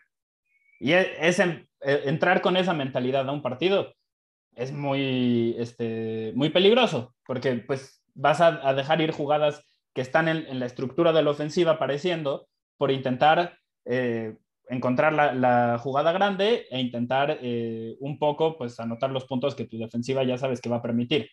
Pero Mahomes, con todo eso y con el punto más bajo de su carrera y todo lo que hemos mencionado que concordamos, es cuarto en yardas por aire, tercero en touchdowns, segundo en primeras oportunidades conseguidas y solo solo cinco jugadores tienen más envíos, eh, más envíos de 40 yardas completados que él. Entonces, también hay que frenar un poquito ese tema. Joe Burrow tiene ocho intercepciones, Mahomes tiene nueve. Y de Joe Burrow yo no he escuchado una sola vez, más que con el juego de contra Chicago, que alguien mencione que está arriesgando demasiado o que está haciendo este, el problema de su equipo o algo así. Entonces, Creo que ahí la narrativa, eh, muchas veces para el mariscal de campo se le da la narrativa del éxito que está teniendo el equipo, aunque no sea el caso. Mahomes no está jugando tan mal como se dice que está jugando. Quizás es lo peor que le hemos, o lo menos mejor que le hemos visto en su carrera, pero sigue siendo uno de los mariscales de campo más efectivos de la liga.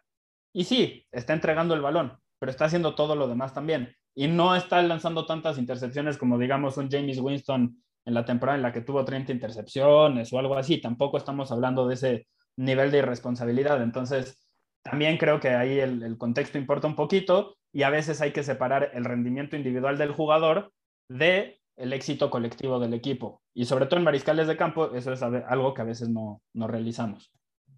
Sí, yo, yo en eso, por eso digo que estoy de acuerdo.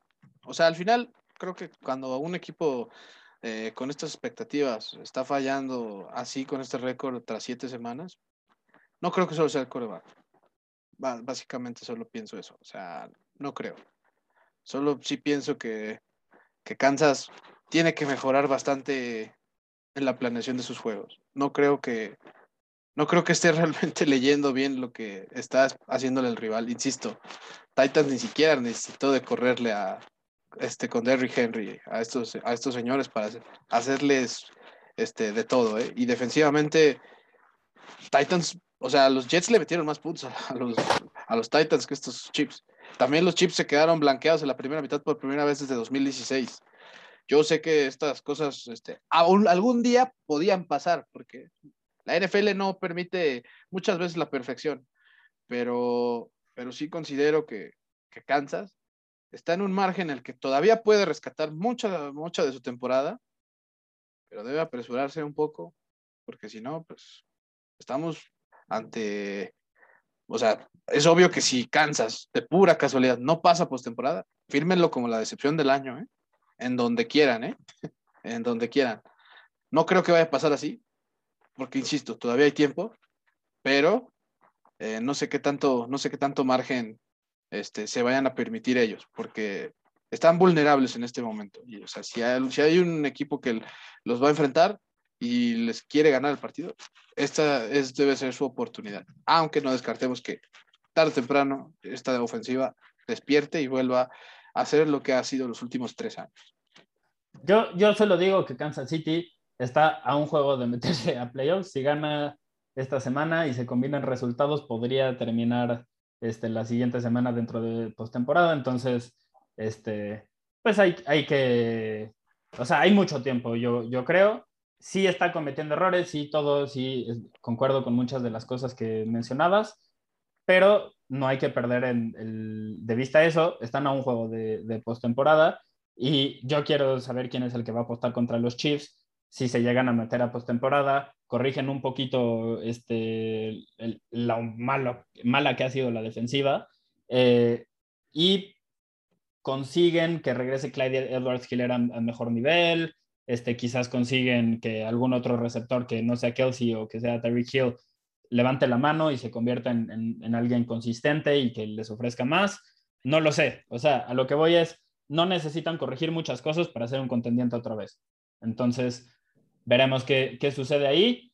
Eh, ya hablando específicamente de los que se rifaron, pasando a esta sección que también nos gusta mucho, eh, ¿con quién te quedas? ¿Quién es el jugador que para ti se rifó más esta temporada? Eh, ¿quién, ¿quién, tuvo la actuación más destacada? ¿Te parece, ¿Te parece que elijamos tres y tres? Y bueno, ahorita voy a empezar con el, el mío, el primero, que, que ah, pues sí se me vino a la cabeza porque creo que ha sido muy infravalorado este chamaquito y me voy con el corredor de los New England Patriots, Damien Harris, que hizo 106 yardas en 14 acarreos, un promedio de 7.6 cada que acarreaba el balón y dos touchdowns por tierra. Eh, yo sé que Zach Wilson se fue del partido y básicamente eso ya significó, pero la ofensiva de Patriots hizo 54 puntos. Y eso, pues ya, eh, la semana pasada hablábamos de que estaba el riesgo de la narrativa de estos de estas victorias morales de Patriots. Bueno, ya al menos cumplieron aquí, ya barrieron a los Jets este año. Eh, y Damien Harris, yo creo que tiene mucho talento para, para los siguientes años en la NFL. Y, este, y yo lo pongo entre los jugadores que se rifaron esta semana. Ese es el primero que yo. Me, gusta, me gusta esa selección. También concuerdo que es un corredor infravalorado y que a veces por la forma en la que utilizan eh, la rotación los Patriotas no destaca tanto como podría, pero es bastante, bastante buen jugador. Yo me voy a ir por la línea defensiva de Tennessee, pero específicamente por dos jugadores.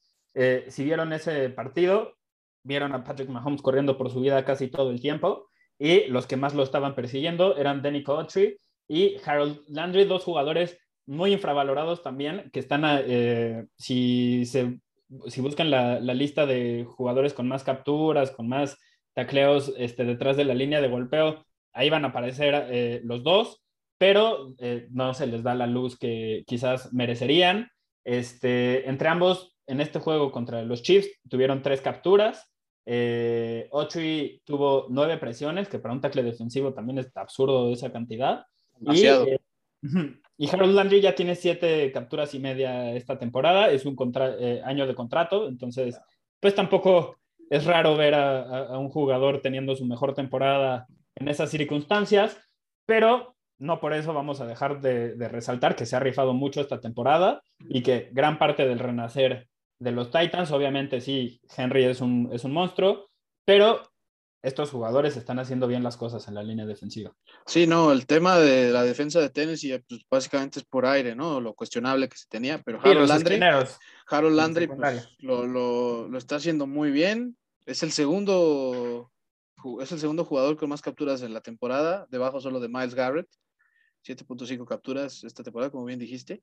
Y sí, yo creo que eh, la verdad es que fueron, hicieron una presión increíble estos, estos dos jugadores de, Titans que yo no, yo no dejaba de ver sus números en cada snap de la ofensiva de Chips. Eso es increíble, sobre todo para. el juego. Sobre todo para este, el, el, tamaño, envergadura que tienen estos, estos jugadores. Yo, el segundo, y esto pues ya lo puedo elegir porque se había dicho que no, no podemos elegir tres veces seguidas a un jugador, ya las, las últimas dos semanas no, sabía, no había sido así, pero pues aquí regresó, y regresó porque viene con un dato extra, que es Cooper Cup, que hizo 10 recepciones, 156 yardas y dos touchdowns. Ahora, el argumento con el que lo tengo otra vez aquí de vuelta en los que se rifaron, es el primer jugador en la era del Super Bowl en tener 800 yardas o más y 9 touchdowns o más por aire en sus primeros siete juegos. O sea, creo que Cooper Cup nos queda claro que lo único que le hacía falta era un coreback así de explosivo o que lo entendiera bien como lo está haciendo Matthew Stafford. Pero, Concuerdo. pero de verdad, qué temporadón está haciendo Cooper Cup, ¿eh? Candidatazo a jugador ofensivo del año, ¿eh? Ahorita, pero de largo. Concuerdo. Yo, creo que Concuerdo completamente con lo que estás mencionando. Creo que en, en, todo caso se lo darían a Matthew Stafford porque trae una narrativa mejor al haber sido intercambiado desde Detroit. Pero lo que está haciendo eh, este jugador, no lo habíamos, eh, Cooper Cup, no lo habíamos visto nunca antes en la historia, así que definitivamente me están gustando tus elecciones esta, esta semana. ¿eh? ¿eh? yo, la segunda, híjole, estoy entre, entre Derek Carr y Michael Pittman Jr. pero me, me, voy a ir con Derek Carr. Completó 31 de 34 envíos, eso equivale al 91.2% de sus envíos. Una locura. Una es la segunda mejor marca en la historia y esto es algo que a mí me sorprendió más. Él tiene dos de las tres mejores marcas en la historia. Así que, para, o sea, para un juego en específico estamos hablando. Eh, la verdad, ya lo habíamos mencionado, Derek Carr es un jugador que la narrativa era de un, de, de un mariscal de campo mediano, pero las últimas dos, tres temporadas ha dado un salto de calidad importante, sobre todo la anterior y esta, y poco a poco, o sea, creo que ya merece que lo consideremos como uno de los jugadores de élite en la posición quizás. Veremos si lo puede mantener toda la temporada, pero al menos eh, este año está jugando bastante, bastante bien. A mí me, me gusta muchísimo lo que estamos viendo del mariscal de campo de los Raiders. Y, bueno, estaba yo a punto de decir que mi, mi última selección del. ¿Viste el de Marshall Lynch, verdad? Los, que rifaron. no, sí lo vi y ese, ese te lo voy a dejar a ti porque tú lo, tú lo añadiste, Santi. Pero yo, yo me refería que por primera vez en Destino Canton íbamos a tener a un jugador en la sección de se rifó y se mamó. Exactamente. que iba a ser Mike Evans porque tuvo seis recepciones, 76 yardas, humilde, pero tres pases de o sea, tres recepciones de touchdown, que, que es algo bueno. Pero me voy a quedar con la defensa de Buccaneers también cuatro capturas de coreback, cinco entregas de balón forzadas, tres intercepciones y dos fumbles. La defensa se encargó también de que el partido acabara en la primera mitad. O sea, no, o sea, acabó para el segundo cuarto llevan 21-0, faltando como 10 minutos, algo así. Sí, sí, o sea, el partido creo que se fue 31-3, ¿no? Al descanso. Ya, o sea, era una, una turboputiza. Sí, sí, ya, ya, ya está la diferencia abismal. Eh, oye, lo de Vita Vea es es que es un espectáculo ¿no? Y, no, lo, no lo resaltan tanto, pero es que lo ves y parece luchador aventando a sus contrincantes.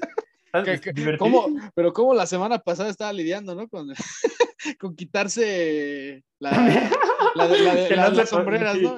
Híjole, no. No, no, qué, qué, buena, qué buena. Excelente video. No, oye, lo que me encanta es cómo se acerca el utilero a jalarlo y le pone el pie literal en el hombro para intentar quitarle las sombreras si no pueden. 10 de 10. 10 de 10 ese momento. Una, una joya, una joya. No, no sé si tengas un último postulado por ahí tú en los que se rifó o quieres de plano pasar al, al No, no, no, sí, que, que solo quiero resaltar, no sé si alguien vio el Manning Cast, la transmisión de los hermanos Manning. Eh, muy, muy interesante Eh, esta semana tuvieron a Tom Brady, tuvieron a Drew Brees, tuvieron a Subert, pero el que se llevó la noche fue Marshawn Lynch. Desde que llegó, eh, les confesó que se acaba de echar tres shots de Genesis. Uno, la forma en la que lo dijo, one for me, one for big bro, one for, one for little bro. Se echó tres shots de Genesis y después, como si andaba medio flama el güey y se le notaba, se le salió, se le salió ahí una grosería a media transmisión. Este, también gran momento ahí cuando Peyton Manning le pregunta, este, le, dice, oye, a ver, tú platícame, en, en, las situaciones, cuando estás pegado a la zona de anotación, ¿qué, qué prefieres tú? ¿Correr el balón, darle el balón al corredor o mandarle un, un slant al receptor? ¿Qué, ¿Qué, te gusta más a ti? Entonces, también un gran momento ese. Eh, Marshall Lynch eh, como lo decía, se, se, llevó la noche y sí, si tienen la oportunidad de, de, buscar su aparición, eh, fue una joya, la verdad, fue una joya. Es, es, algo, es lo mejor que ha podido hacer ESPN este, con sus transmisiones de lunes por la noche en Estados Unidos, dejar que divertidísimas, esté ¿eh? habilitada ahí el Manning Cast, que es con Peyton y con Eli Manning. También Peyton se traía de bullying un poco a Tom Brady. No sé, o sea, es increíble saber que puedes echar, que puedes echar coto con ellos. Bueno, puedes ver a ellos echando coto con alguien más mientras ves un partido. O. Oye, no, a mí lo que me encanta, sobre todo cuando tenían a Drew Brees y a... Eh, con él fue con el que más se notó, un poquito menos con Tom Brady, más con Drew Brees. Los, como los tres, pues obviamente son super máquinas eh, y saben todo lo que hay que saber del deporte, te hacen un breakdown de lo que está sucediendo súper, súper completo te lo explican a un, o sea, lo entiendes todo lo que te están diciendo. La verdad es una transmisión muy buena.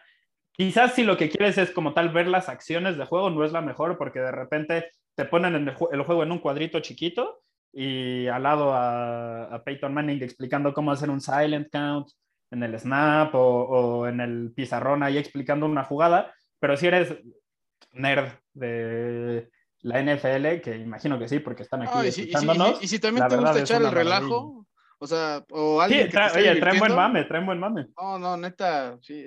Está, muy gracioso, la está, verdad. Está, divertido. De hecho, de hecho, este, ahí fue donde, eh, justo esta mañana, este, porque no, no pude ver el partido anoche, de, de, lunes por la noche, esta mañana sí lo vi, lo vi con esa transmisión. Oh, wow.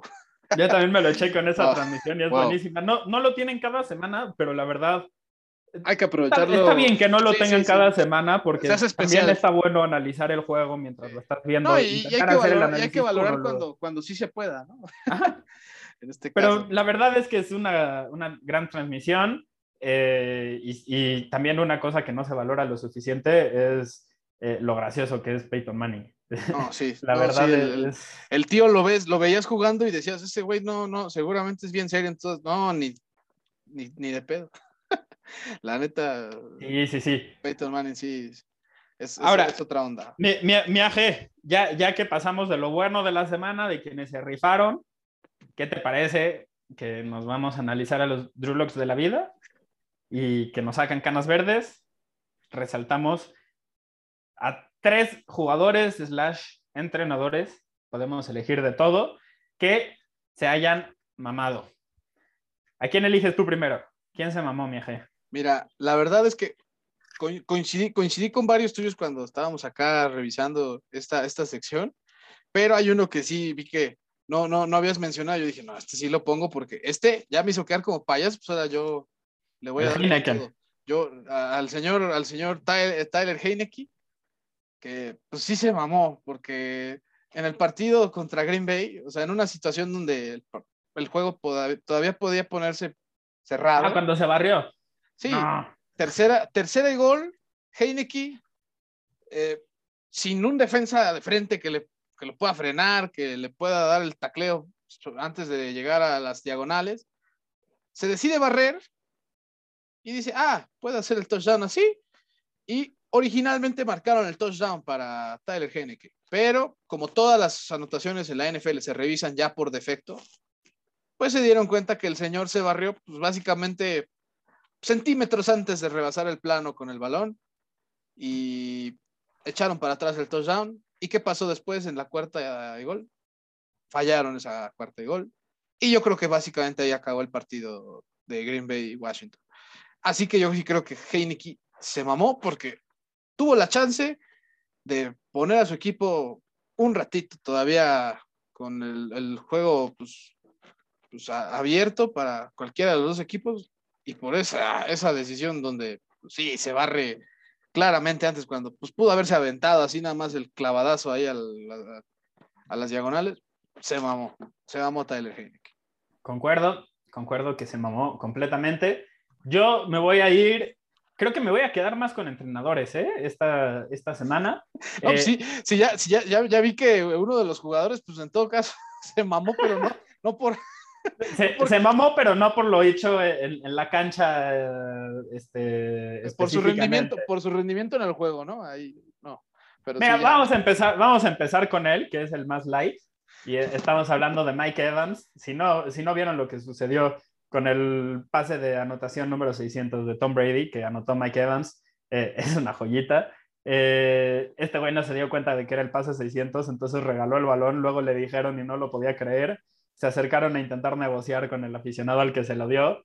Eh, el güey, se el, el, aficionado se equivocó en el sentido de que en cuanto le dijeron que si podía regresar el balón porque Tom Brady lo estaba pidiendo, les dio el balón y después quiso negociar.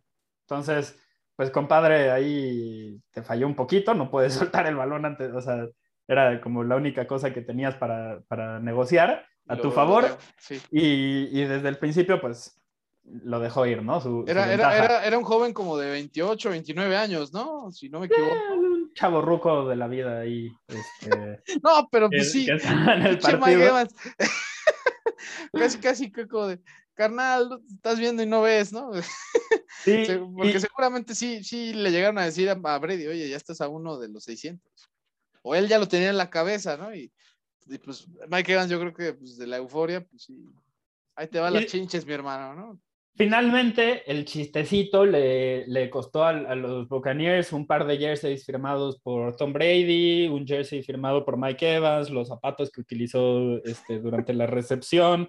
Eh, Tom Brady le regaló un Bitcoin al aficionado, uno nada más, pero que es un chingo de dinero, ya sabemos eso. Ya, ya, el, el, eh, que no sepa qué es un Bitcoin, nada más vaya a buscar en Google lo que es y se va a dar cuenta que, pues, pues sí, lo de Evans salió muy caro. Y también este, le dieron eh, boletos por toda la temporada de esta temporada y de la próxima para él y otra persona. Entonces, pues, digo, creo que todos hubiéramos, o sea, casi todos hubiéramos regresado el balón en esa, en esa instancia, sobre todo si de verdad eres aficionado de Tom Brady o de los Buccaneers. Eh, pues sí, regresas el balón, ¿no? Entiendes la importancia histórica que tiene y la historia está cagada. Pero eh, también ahí, si lo hubiera mantenido y después lo intenta revender, yo creo que le, le podía sacar el, eh, quizás. Lo, anda, este, subastando, ¿no? Sí, lo, lo, podía subastar y, y, ahí sin problemas, ahí están los, los jeques, ¿no?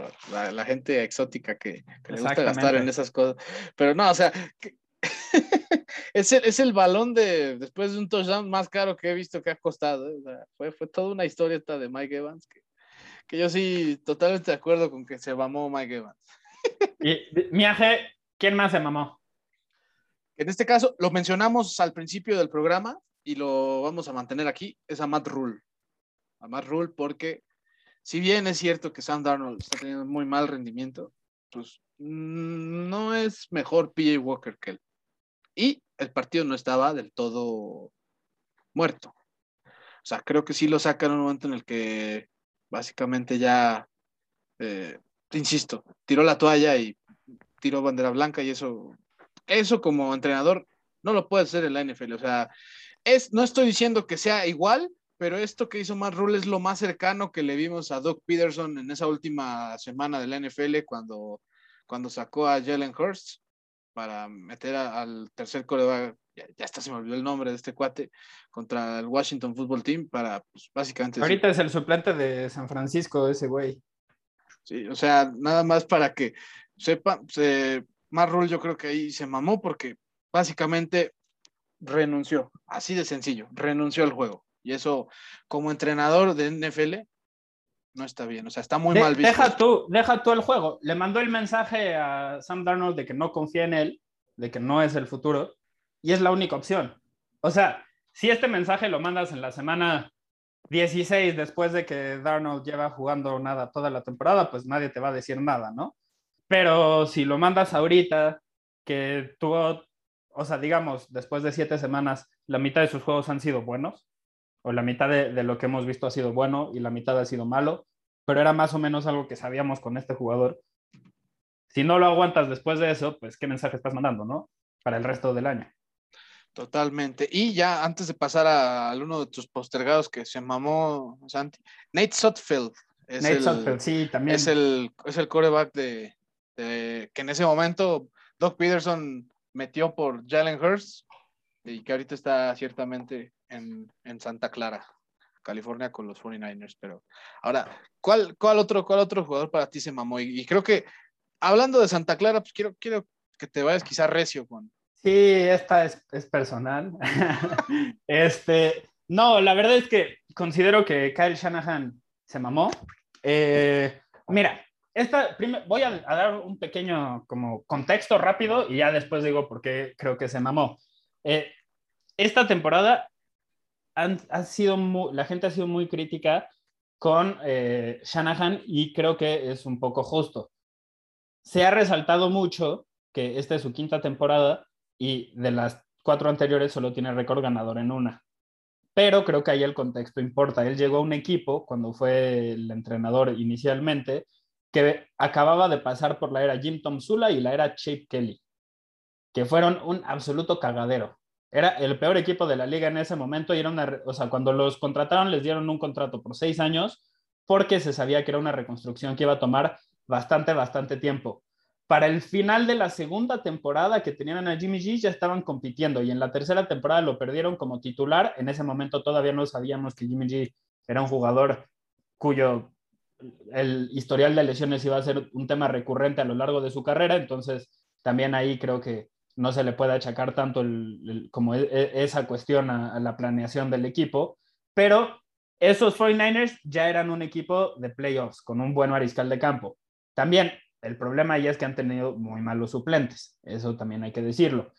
Eh, entonces, ¿por qué estoy dando todo este contexto? Cuando tuvieron un buen equipo, una buena plantilla que sí estaba para llegar lejos, llegó al Super Bowl y cometió errores en el Super Bowl, pero estamos hablando de un entrenador que ese es su techo, ¿no? El Super Bowl. Y eh, esta temporada para San Francisco está siendo muy mala, pero realmente la plantilla tampoco da para tanto. Muchos los ponían ahí en esa conversación antes del año y yo la verdad no, no lo entendía del, del todo. Eh, esta defensiva es de las menos talentosas en, probablemente de los últimos cuatro años. Entonces, contexto. El contexto importa. Ahora bien, en este partido eh, contra Indianapolis, en la primera ofensiva, San Francisco tuvo bastante éxito. Eh, Indianapolis no los pudo detener. El novato de sexta ronda, Elijah Mitchell, casi llegó a las 100, yardas, eh, a las 100 yardas este, después del primer cuarto nada más. Entonces, gran, corredor Elijah Mitchell. ¿eh? Sí, y cuando lo, lo utilizaron, en la primera ofensiva que hizo San Francisco, número uno. a él prácticamente toda la ofensiva. ¿Y, en qué tipo de acarreos? En counters. counters en jugadas donde empiezas hacia un lado y luego te vas atacando hacia el otro y que con las defensivas que son tan agresivas como la de Indianapolis, eso puede funcionar mucho porque con que den un pasito hacia el lado equivocado ya es suficiente para que tengas un acarreo de 10 yardas o quizás si, lo, si se van más puedas explotar y, e irte, ahí es donde Raheem Mostert este, de ahí sacaba su agosto, ¿no? Entonces, cuando intentaron hacer eso los 49ers, les fue muy bien, no los pudieron detener y además Garoppolo pudo utilizar el play action en, rollouts, en, ese tipo de, jugadas, eh, bastante durante esa ofensiva, pero luego lo abandonaron, anotaron y después de eso lo dejaron de hacer. El mismo Darius Leonard dijo, qué bueno que lo hicieron porque lo estábamos defendiendo mal y no teníamos respuestas, pero después dejaron de atacarnos de esa forma. Entonces, hay mariscales, hay, entrenadores que no les gusta, que si algo les está funcionando, no les gusta repetirlo demasiado porque creen que si lo repiten demasiado, las defensivas van a encontrar cómo defenderlo. Pero San Francisco está en una situación donde tiene que ganar juegos ya y no puedes darte esos, esos lujos. O sea, eso es pensando que eres un contendiente a largo plazo. En este momento necesitan ganar partidos. Y si Indianapolis demostró que no podía defender ese tipo de, ataque, ¿por qué te alejas de eso? o sea, no, tiene sentido. Y además, incluso menos sentido tiene si quieres priorizar el, juego aéreo y no tienes a ningún receptor fuera de Divo Samuel que esté jugando bien. Brandon Ayuk es una de las mayores decepciones de esta temporada. Y Jimmy Garoppolo no puede lanzar el balón porque además estás en una tormenta tropical, este, como no se había visto en muchísimos años en, en California. Entonces, Ahí voy, ahorita voy a mencionar algo sobre eso. O sea, también, ojo ahí. Y esto no es una cuestión de percepción, ¿eh? O sea, ya di todo, di todo este preámbulo, pero yéndonos a los datos duros, Jimmy Garoppolo, específicamente Jimmy Garoppolo como pasador, si lo que querías era enfocarte en el, en el juego aéreo, que pareció que, que era el, el, plan y que yo eh, genuinamente no lo entiendo, dadas las condiciones climáticas, sin las condiciones climáticas así, quizás sí lo hubiera entendido. En jugadas con play action, completó 8 de 11 envíos, promedió más de 11 yardas por envío y tuvo un touchdown sin intercepciones. Cuando no hubo play action, completó el 50% de sus envíos, 8 de 16, promedió 3.4 yardas por envío, eso es bajísimo. No puede ser un mariscal de campo titular con esos, esos datos. Tuvo dos intercepciones además. Entonces, Garoppolo es un mariscal de campo limitado. Ya estamos, o sea, incluso con, cuando juega bien, es un mariscal de campo limitado. Ya vimos suficiente de él para decir eso. Entonces, pues ayúdalo, échale la mano. Si la ofensiva está funcionando bien con algo, síguele dando por ahí. No te, o sea, no, no tenía sentido intentar ganar por aire, lo intentó, lo, esa fue la apuesta todo el juego y no les funcionó. Ahora, el matchup era favorable, sí, porque acababan de perder a su safety Blackmon y porque es una de las debilidades del equipo. Pero, no mames, estás teniendo, o sea, ¿cómo, cómo se llama este fenómeno? Río tropical o no sé qué. De hecho, yo, yo, yo la verdad es que así personalmente, eso es muy raro, aparte, ¿cómo ha pasado esto?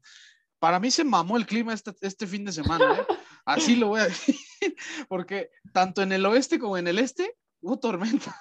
Tlaloc no nos echó la mano. Y, y, y, bueno, creo que se vio más específicamente en la costa oeste y en los juegos de San Francisco y en el de Seattle. O sea, en el de Seattle, la lluvia fue básicamente la razón por la que los dos equipos no tuvieron más de cinco yardas de promedio por jugada, que eso es algo espantoso, o sea, eso es algo infumable. Eso se vuelve como, no sé, el, el, piensen en el deporte que menos les guste y, y así, va, así va a estar un fan viendo ese partido, porque de verdad el clima fue terrible, limitaba todo. Y en el de San Francisco, personalmente yo que lo vi incluso en vivo, hubo tiempo, hubo un momento en el que ya me estaba dando risa, saber cómo la lluvia era, era Oye, hubo como una seguidilla de cinco jugadas. Sí, este, sí, sí. Donde desde, todo el, se le resbalaban y uno se desde, lanzaba y le desde el despeje, desde el despeje que iba a recoger este Brandon Ayuk, ¿no? Y que, que, sí, que, que, le intenta agarrar y nada más le empuja y le empuja y le empuja. No, hombre, que le da, yo le da con el zapato y, y, casi termina en safety, ¿no? En una tragedia horrible. Y de, de, repente vienen como tres jugadas, ¿no? Donde rebota el balón. Y, a Divo no, se no. le cayó. A Divo Samuel, sí, no, no. O sea, no, cagadero también. Jimmy Garoppolo pero, también terminó lanzando con un guante, o sea. Pero justo por eso, ¿por qué, ¿por qué buscas ganar por el juego aéreo? Y además, si lo vas a intentar hacer así, aplica la de, la de Indianapolis de buscar largo y manda un, o sea, ¿qué, hacía Carson Wentz? Le mandaba un pase largo con mucha elevación que se esperaba que cayera y entonces cuando el receptor ataca el balón y el defensivo viene corriendo, pues a veces va a chocar y San Francisco además esta temporada por alguna razón como que esa es su estrategia, vamos a hacer interferencia defensiva este, casi en todas las jugadas.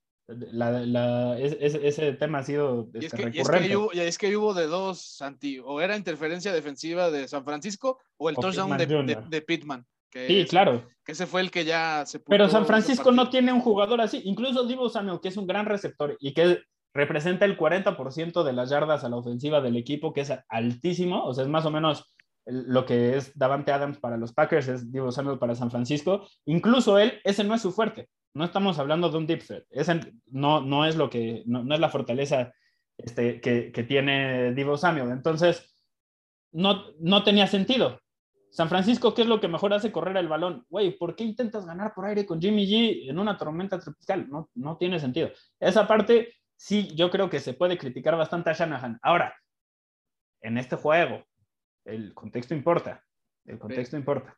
Sí, no. no. o sea, tampoco estamos hablando de que sea desastrosa la temporada este, de él como entrenador. No ha tenido las armas, el equipo también ha tenido las lesiones este, de otras temporadas, aunque los medios no lo han repetido tanto este, este año, no, no es tan sexy. No sé, o sea, también el, el contexto importa. Eh, Miaje, ¿qué, ¿qué, otro jugador, qué otro entrenador, quién, quién más se mamó? Pues yo creo que coincidimos los dos, no sé si incluso para, si quieres cerrar este, esta sección, Santi, pues lo de Matt Nagy, ¿no? Que ya nos venía ahí picando este, o taladrando la, la, oreja las primeras semanas de la temporada con sus pésimas formas para cuidar a Justin Fields. Y otra vez lo mandó, al, lo mandó ahí a, al ruedo sin armas. lo básico, es como cuando le, lanzas ahí una, una piedra, un, un, pedazo de carne y mientras están unos lobos ahí alrededor de ti. Eso fue lo que Matt Nagy hizo con Justin Fields contra esa defensa de Buccaneers que sí está dando miedo poco a poco. Y no, no, de repente tomó muy malas decisiones este, este señor. ¿eh? O sea, eh, específicamente, hay, hubo dos instancias. Digo, esto no necesariamente es Matt Nagy, pero él es el que lo está este, comunicando y es el que está a cargo de, de que todo el equipo de, entrenadores realice estas cosas que son básicas y deberían de hacer bien sin, sin necesidad de que nadie les diga nada. O sea, lo, los buenos equipos no cometen estos errores. Pero lo que estoy hablando es que por segunda semana consecutiva, los entrenadores de Chicago pensaron que el equipo rival, la defensiva rival, tenía 12 jugadores en el campo y le dieron la instrucción a Justin Fields de que en ese momento arrancara la jugada. ¿Qué quiere decir? Que si tienen 12 jugadores, pues es una jugada gratis, ¿no? Puedes arriesgar, si te interceptan, si te capturan, si pasa algo, algo malo, tomas las 5 yardas y tienes otra oportunidad. Justin Fields, ¿qué hizo? Arriesgó. ¿Qué pasó? Le interceptaron. ¿Cuál fue la consecuencia? Oh, Se mantuvieron las intercepciones porque, oh, sorpresa, contaron mal los idiotas y eran 11 y no eran 12. Es que, es que eso fue como el plot twist, ¿no? En la cabeza de Matt Nagy, como de, ah, caray, estaba viendo doble, ¿no? O sea, eso, eso, cuando pasó eso, yo sí dije, ¿neta? Es que, es que no te puede pasar eso. O sea, no te puede pasar eso. De verdad. No, no, no, incre increíble lo de Matt Nagy, o sea, ya medio rescató esos partidos ganables que tenía y seguramente hoy, bueno, no, no hoy, el domingo pasado tenía la chance de, de ser la víctima contra Boca, pero pues no, no te pongas así de pechito, ¿no? O sea... y, y, a ver, estamos hablando de un equipo que en una de esas se meta a playoffs de nuevo y por eso Matt Nagy vuelve a salvar su trabajo, pero la ineptitud que muestran de forma tan consistente, pues... No, pues sí, o sea, el hecho de pues, lo básico, ¿no? Casi, casi, es como ponerte, ponerte el pie, ¿no? O sea, no, no, no, sí, sí, es terrible lo que le hizo allá Justin Fields de, de los 12 jugadores y, oh, sorpresa, no, sí estaban los 11. Ay, perdón. Ah, no, no. perdón, mijito. Ay, no, no, no, pero ese Managi sí. Se mamó. Sí, sí se, se, mamó. Se mamó para, para, para, cerrar, este, nada más ahí como, como apunte, ya habíamos mencionado el tema de Carolina y de Matt Rule y de la ineptitud ofensiva que, han tenido eh, las últimas cuatro semanas, pero un jugador que simplemente no ha aparecido y ya es tras siete, siete semanas y esto, o sea, es notable, es Robbie Anderson, Bobby Anderson. La temporada pasada fue la mejor que tuvo como profesional. Y regresaba al mariscal de campo con el que mostró tener una conexión muy buena eh, en su etapa con Nueva York. Sin embargo, no ha aparecido, ha soltado demasiados pases. Carolina eh, intenta forzar eh, jugadas para él, para que consiga yardas, para que se involucre, para... y no está aprovechándolo. Para este momento ya está incluso lastimando más al equipo de lo que le está ayudando, porque, por lo que menciono, están forzando la, las jugadas para que, intentar que le vaya bien y no está respondiendo. Así que no, no sé qué, qué, es lo que vaya a suceder ahí. Es una circunstancia muy extraña. Yo pensé que esta posiblemente iba a seguir su carrera eh, en forma ascendente, hacia arriba, apuntando. Y regresó al mismo Robbie Anderson que vimos en los Jets, básicamente. No, peor, peor porque el sí. Robbie Anderson que vimos en los Jets era uno de los pocos este, puntos positivos del, del equipo. Y este, o sea, en este momento está lastimando bastante a su equipo e incluso lo podrían manquear. Vamos, vamos, a, vamos a complementar lo que está diciendo Santi, porque aquí es un se mamó, pero en general ya de su temporada. Lo han, lo han, lo han buscado 49 veces y de esas 49 solo ha atrapado 18 pases en 7 juegos. ¿eh? 204 yardas, 2 touchdowns y también ha tirado 5 pases. Eh, les puedo decir que de Andre Hopkins en la temporada previa, en la que es trasladado a Cardinals, ¿saben cuántos pases tiró esa temporada? Uno. Y el señor Robbie Anderson lleva cinco en siete juegos. Así que. Es como el Deontay Johnson de esta temporada, porque sí se está poniendo en, en O sea, a ver, se está abriendo, ¿no? Sí, sí. Pero está soltando muchos pases y por alguna razón no están pudiendo completar los envíos con él. A mí, esta situación me recuerda un poco la de Odell Beckham Jr. en Cleveland, pero. Eh, y, y, en este año también. O sea, no lo, no lo han podido involucrar como, como les gustaría pero pues le está costando mucho a Carolina. Eh, a ti y a mí nos gustaba mucho este equipo al inicio del de, año. Y se nos está pero, caer. Pues sí. ha sido estrepitosa la, la, caída y sobre todo si siguen tomando decisiones como la que hizo Rule de sentar a Darno, pues no, no vemos cuándo pueda mejorar eso, ¿no? Sí, no, ya estaremos, estaremos viendo qué, qué de nuevo nos trae este, este equipo, así como los demás, Santi, pero eh, ¿Qué crees que ya se nos acabó el programa? Fue muy divertido. Fíjate que para una semana que no estuvo tan, tan explosiva en cuanto a juegos cerrados, que aún así tuvo este, dos, pero, pero estuvo bastante entretenido con pues, todas las cosas ahí que, que se presentaron, sobre todo en las últimas dos secciones.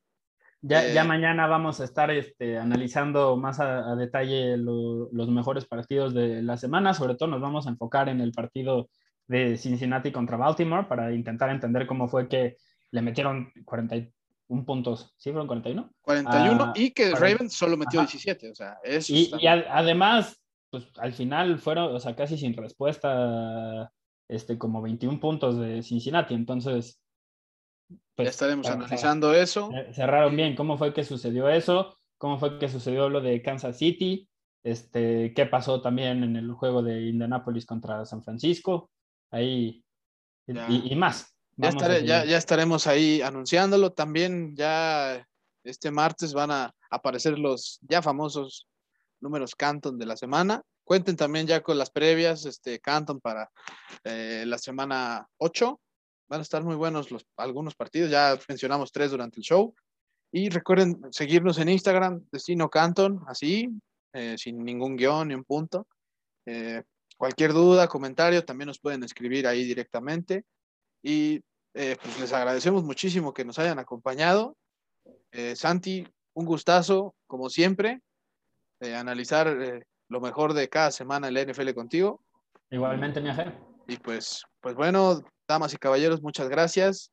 Saludos a, todos y todas y hasta la próxima. Hasta luego.